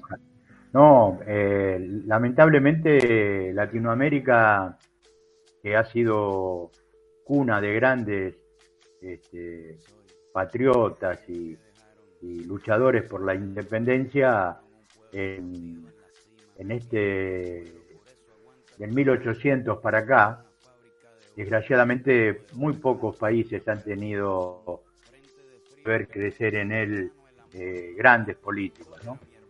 Eh, como fue la Argentina como fue eh, Brasil como lo fueron la, la minoría de los países y esto marca una a fuego una tendencia muy alejada de la sociedad de la política, cosa que acá se logró con Irigoyen anteriormente, después con Perón y con todos los que vinieron después, que han hecho que la política sea parte de la vida de cada uno de nosotros. Y en otros lugares, en todos estos pueblos donde eh, compañeros de la patria grande, eh, librados a la suerte, a negociar con las grandes potencias en, forma, digamos, despareja, eh, que es lo que los somete. No, no han podido sacar la cabeza hasta que aparecen dirigentes como estos y que ojalá sigan apareciendo en toda Latinoamérica y se llamen como se llamen, tengan las ideas de San Martín, Artigas, O'Higgins y tantos aquellos que dieron la patria la vida por, por la patria Y fíjate, José, yo te recomiendo ahora cuando termine el programa, poné en YouTube, eh, está en vivo hablando el presidente de México, de los Estados Unidos mexicanos, ah. Andrés Manuel López Obrador, porque hoy se cumplen tres años de su gobierno, hoy se cumple la mitad de su mandato. Vos mirá lo que es ese zócalo colmado, colmado como, como la mejor la mejor Plaza de Mayo en nuestra historia, el Zócalo es mucho, eh, advertencia, digo, es mucho más difícil llenar el Zócalo de la Ciudad de México que la Plaza de Mayo, se los aviso. Mírenlo porque la verdad eriza la piel, eriza la piel eh, un gobierno que ha tenido serias dificultades y que por supuesto, digo, ha tenido sus errores, los hemos marcado aquí, pero que indudablemente ha, ha barrido de cuajo con eh, ese Estado neoliberal por excelencia que teníamos los latinoamericanos. Creo que eh, los modelos eran México, Chile y Colombia, ¿no? Eran, eran el modelo de, de, Estado cooptado por esta banda de delincuentes, de narcotraficantes, de empresarios, de narcotraficantes en serio, ¿eh? Eh, de empresarios corruptos que, bueno, se presentaban a cara lavada en las elecciones presidenciales y ganaban y dominaban la escena política mexicana. Bueno, eso creo que es lo que está celebrando la gente hoy, que hay una nueva dirigencia política, con, con dirigentes, eh, digo, más elevados en edad, como puede ser López Obrador, como puede ser el canciller Marcelo Ebrard, que son tipos grandes, pero también eh, dirigentes más jóvenes, eh, como es la alcaldesa de la Ciudad de México, Claudia Sheinbaum, la jefa de gobierno de la Ciudad de México, que es, digo, una de las potenciales sucesoras que tiene, eh, alguna vez lo hemos dicho aquí en el programa, que tiene eh, López Obrador pensando en el año 2024. Eh, lo que falta, obviamente, falta mucho, tiene muchos caminos por delante Andrés Manuel López Obrador, y por ejemplo te digo cosas acá que está anunciando, ¿no? Por ejemplo, aumenta, aumenta el monto de becas a estudiantes de familias menos pudientes, ¿no? Va a aumentar el monto de becas estudiantiles para familias eh, menos pudientes desde el preescolar hasta el nivel superior. Una suerte de becas progresar, ¿no? Bueno, va a aumentar ese monto.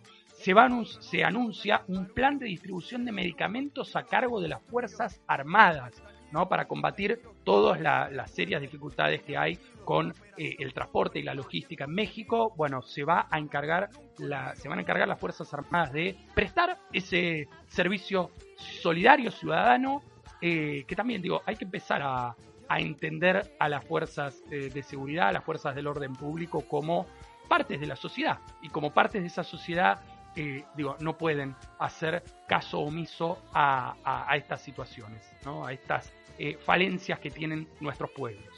Se los recomiendo a vos, José, a todos, porque eriza la piel. Eriza la piel que después de tanto tiempo México se haya dado la posibilidad de elegir a un, presidente que con aciertos y errores ha nuevamente puesto a la política y al pueblo mexicano eh, en lo más alto, ¿no? Eh, por encima de cualquier negocio y por encima de cualquier hecho de corrupción. José querido, dicho esto, tenemos que ya cerrar el programa porque son las 20.59. Te voy a, despedir. No sé si querías decir algo de López Obrador antes. No, no, simplemente eso eh, es lo que yo comentaba anteriormente.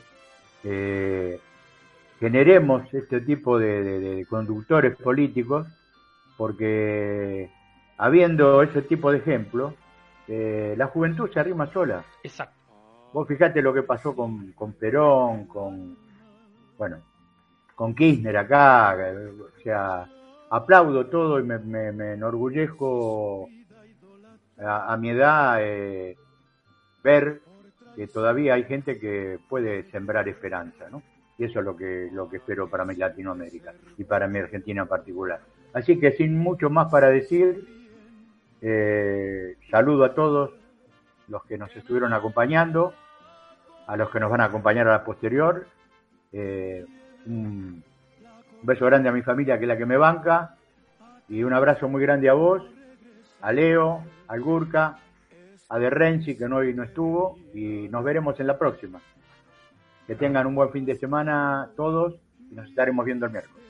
Nos veremos el próximo miércoles, querido amigo, querido compañero. Eh, comparto tu saludo a, a, todo el equipo, porque digo, por más que no, que hace rato que no estén aquí, son parte del equipo sin ellos, digo, no se habría construido esto y, estamos muy pronto, estamos muy cerca de, volverlos a, juntar aquí y que la gente pueda verlos.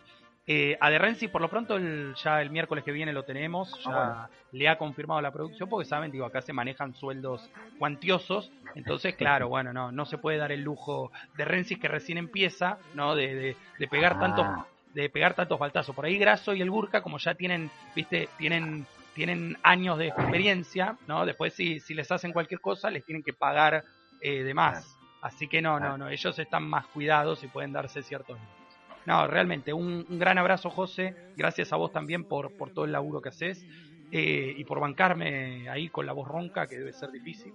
Eh, ojalá que, bueno, que tengamos un cierre de año muy lindo y que podamos preparar el 2022 con mucha, con mucha fuerza. Yo un breve comentario porque lo, anuncié, lo anuncié, lo anuncié y no dije nada.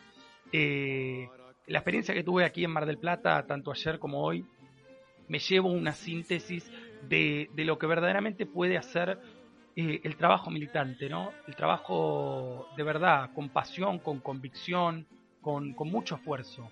Eh, hay mucha gente que aún con, escarbadientes, con muy pocos recursos, hacen transformaciones eh, en los barrios y en las vidas de, cada uno de sus habitantes y esas, ciudadanas, que son, debo decir, mucho más transformadoras, valga la redundancia, mucho más motivadoras que, determinadas políticas públicas que están a veces pensadas desde un escritorio en la capital, ¿no? en la ciudad autónoma, y que carecen a veces de, de barro los zapatos. Eso es algo siempre con Mili lo hablamos, eh, lo he dicho muchas veces aquí también, pero cuando uno viene y, visita, ¿no? Y, conoce las experiencias y escucha a aquellos, aquellas que han participado, pero también a los que han, digo, de algún modo eh, sido eh, sujetos de derecho de estas políticas públicas, de estos proyectos, la verdad que, que, estamos en el camino correcto. Falta mucho, desde ya falta mucho, eh, falta recursos, digamos, se necesitan mucho más recursos de los que hoy hay disponibles, pero si está ese fuego interno, ese amor por, por el otro, por la patria, eh, creo que somos capaces de hacer cualquier cosa, aún en, lugares muy hostiles políticamente como es la ciudad de Mar del Plata, todos lo sabemos, eh, es una ciudad con, bueno, una, una dirigencia política muy mezquina y con una determinada porción de la ciudadanía muy elitista muy elitista y muy eh, poco empática con el otro. pero está empezando a nacer una, una alternativa real y, ¿sabes qué me, qué me emociona? Que esa alternativa real no está puesta a dedo desde la capital federal eh, o desde eh, La Plata. Está construida aquí y está construida justamente en esos barrios que, más necesitan de, la asistencia del Estado, de la ayuda del Estado, pero también de organizarse y de eh, conformarse como una verdadera comunidad organizada. Eso es lo que nos motiva, ese es el mensaje que queremos dar siempre y es por lo que trabajamos, todos los días, eh, de día, de noche, en cualquier horario. En este espacio lo que hacemos simplemente es debatir, comunicar y, tratar de hacernos eco de esa transformación y de esas ganas de una Argentina distinta para, para seguir motivando a otros y a otras y a otros que, todavía sienten que le falta un poco ese fuego, ese fuego sagrado. Queridos amigos y amigas, justo sonó el timbre, eh, es momento de irnos, es momento de irnos ahí con los ladridos. Hacerle, llegar, hacerle llegar a toda esa militancia y el más profundo abrazo de un viejo militante. Besos, ¿no?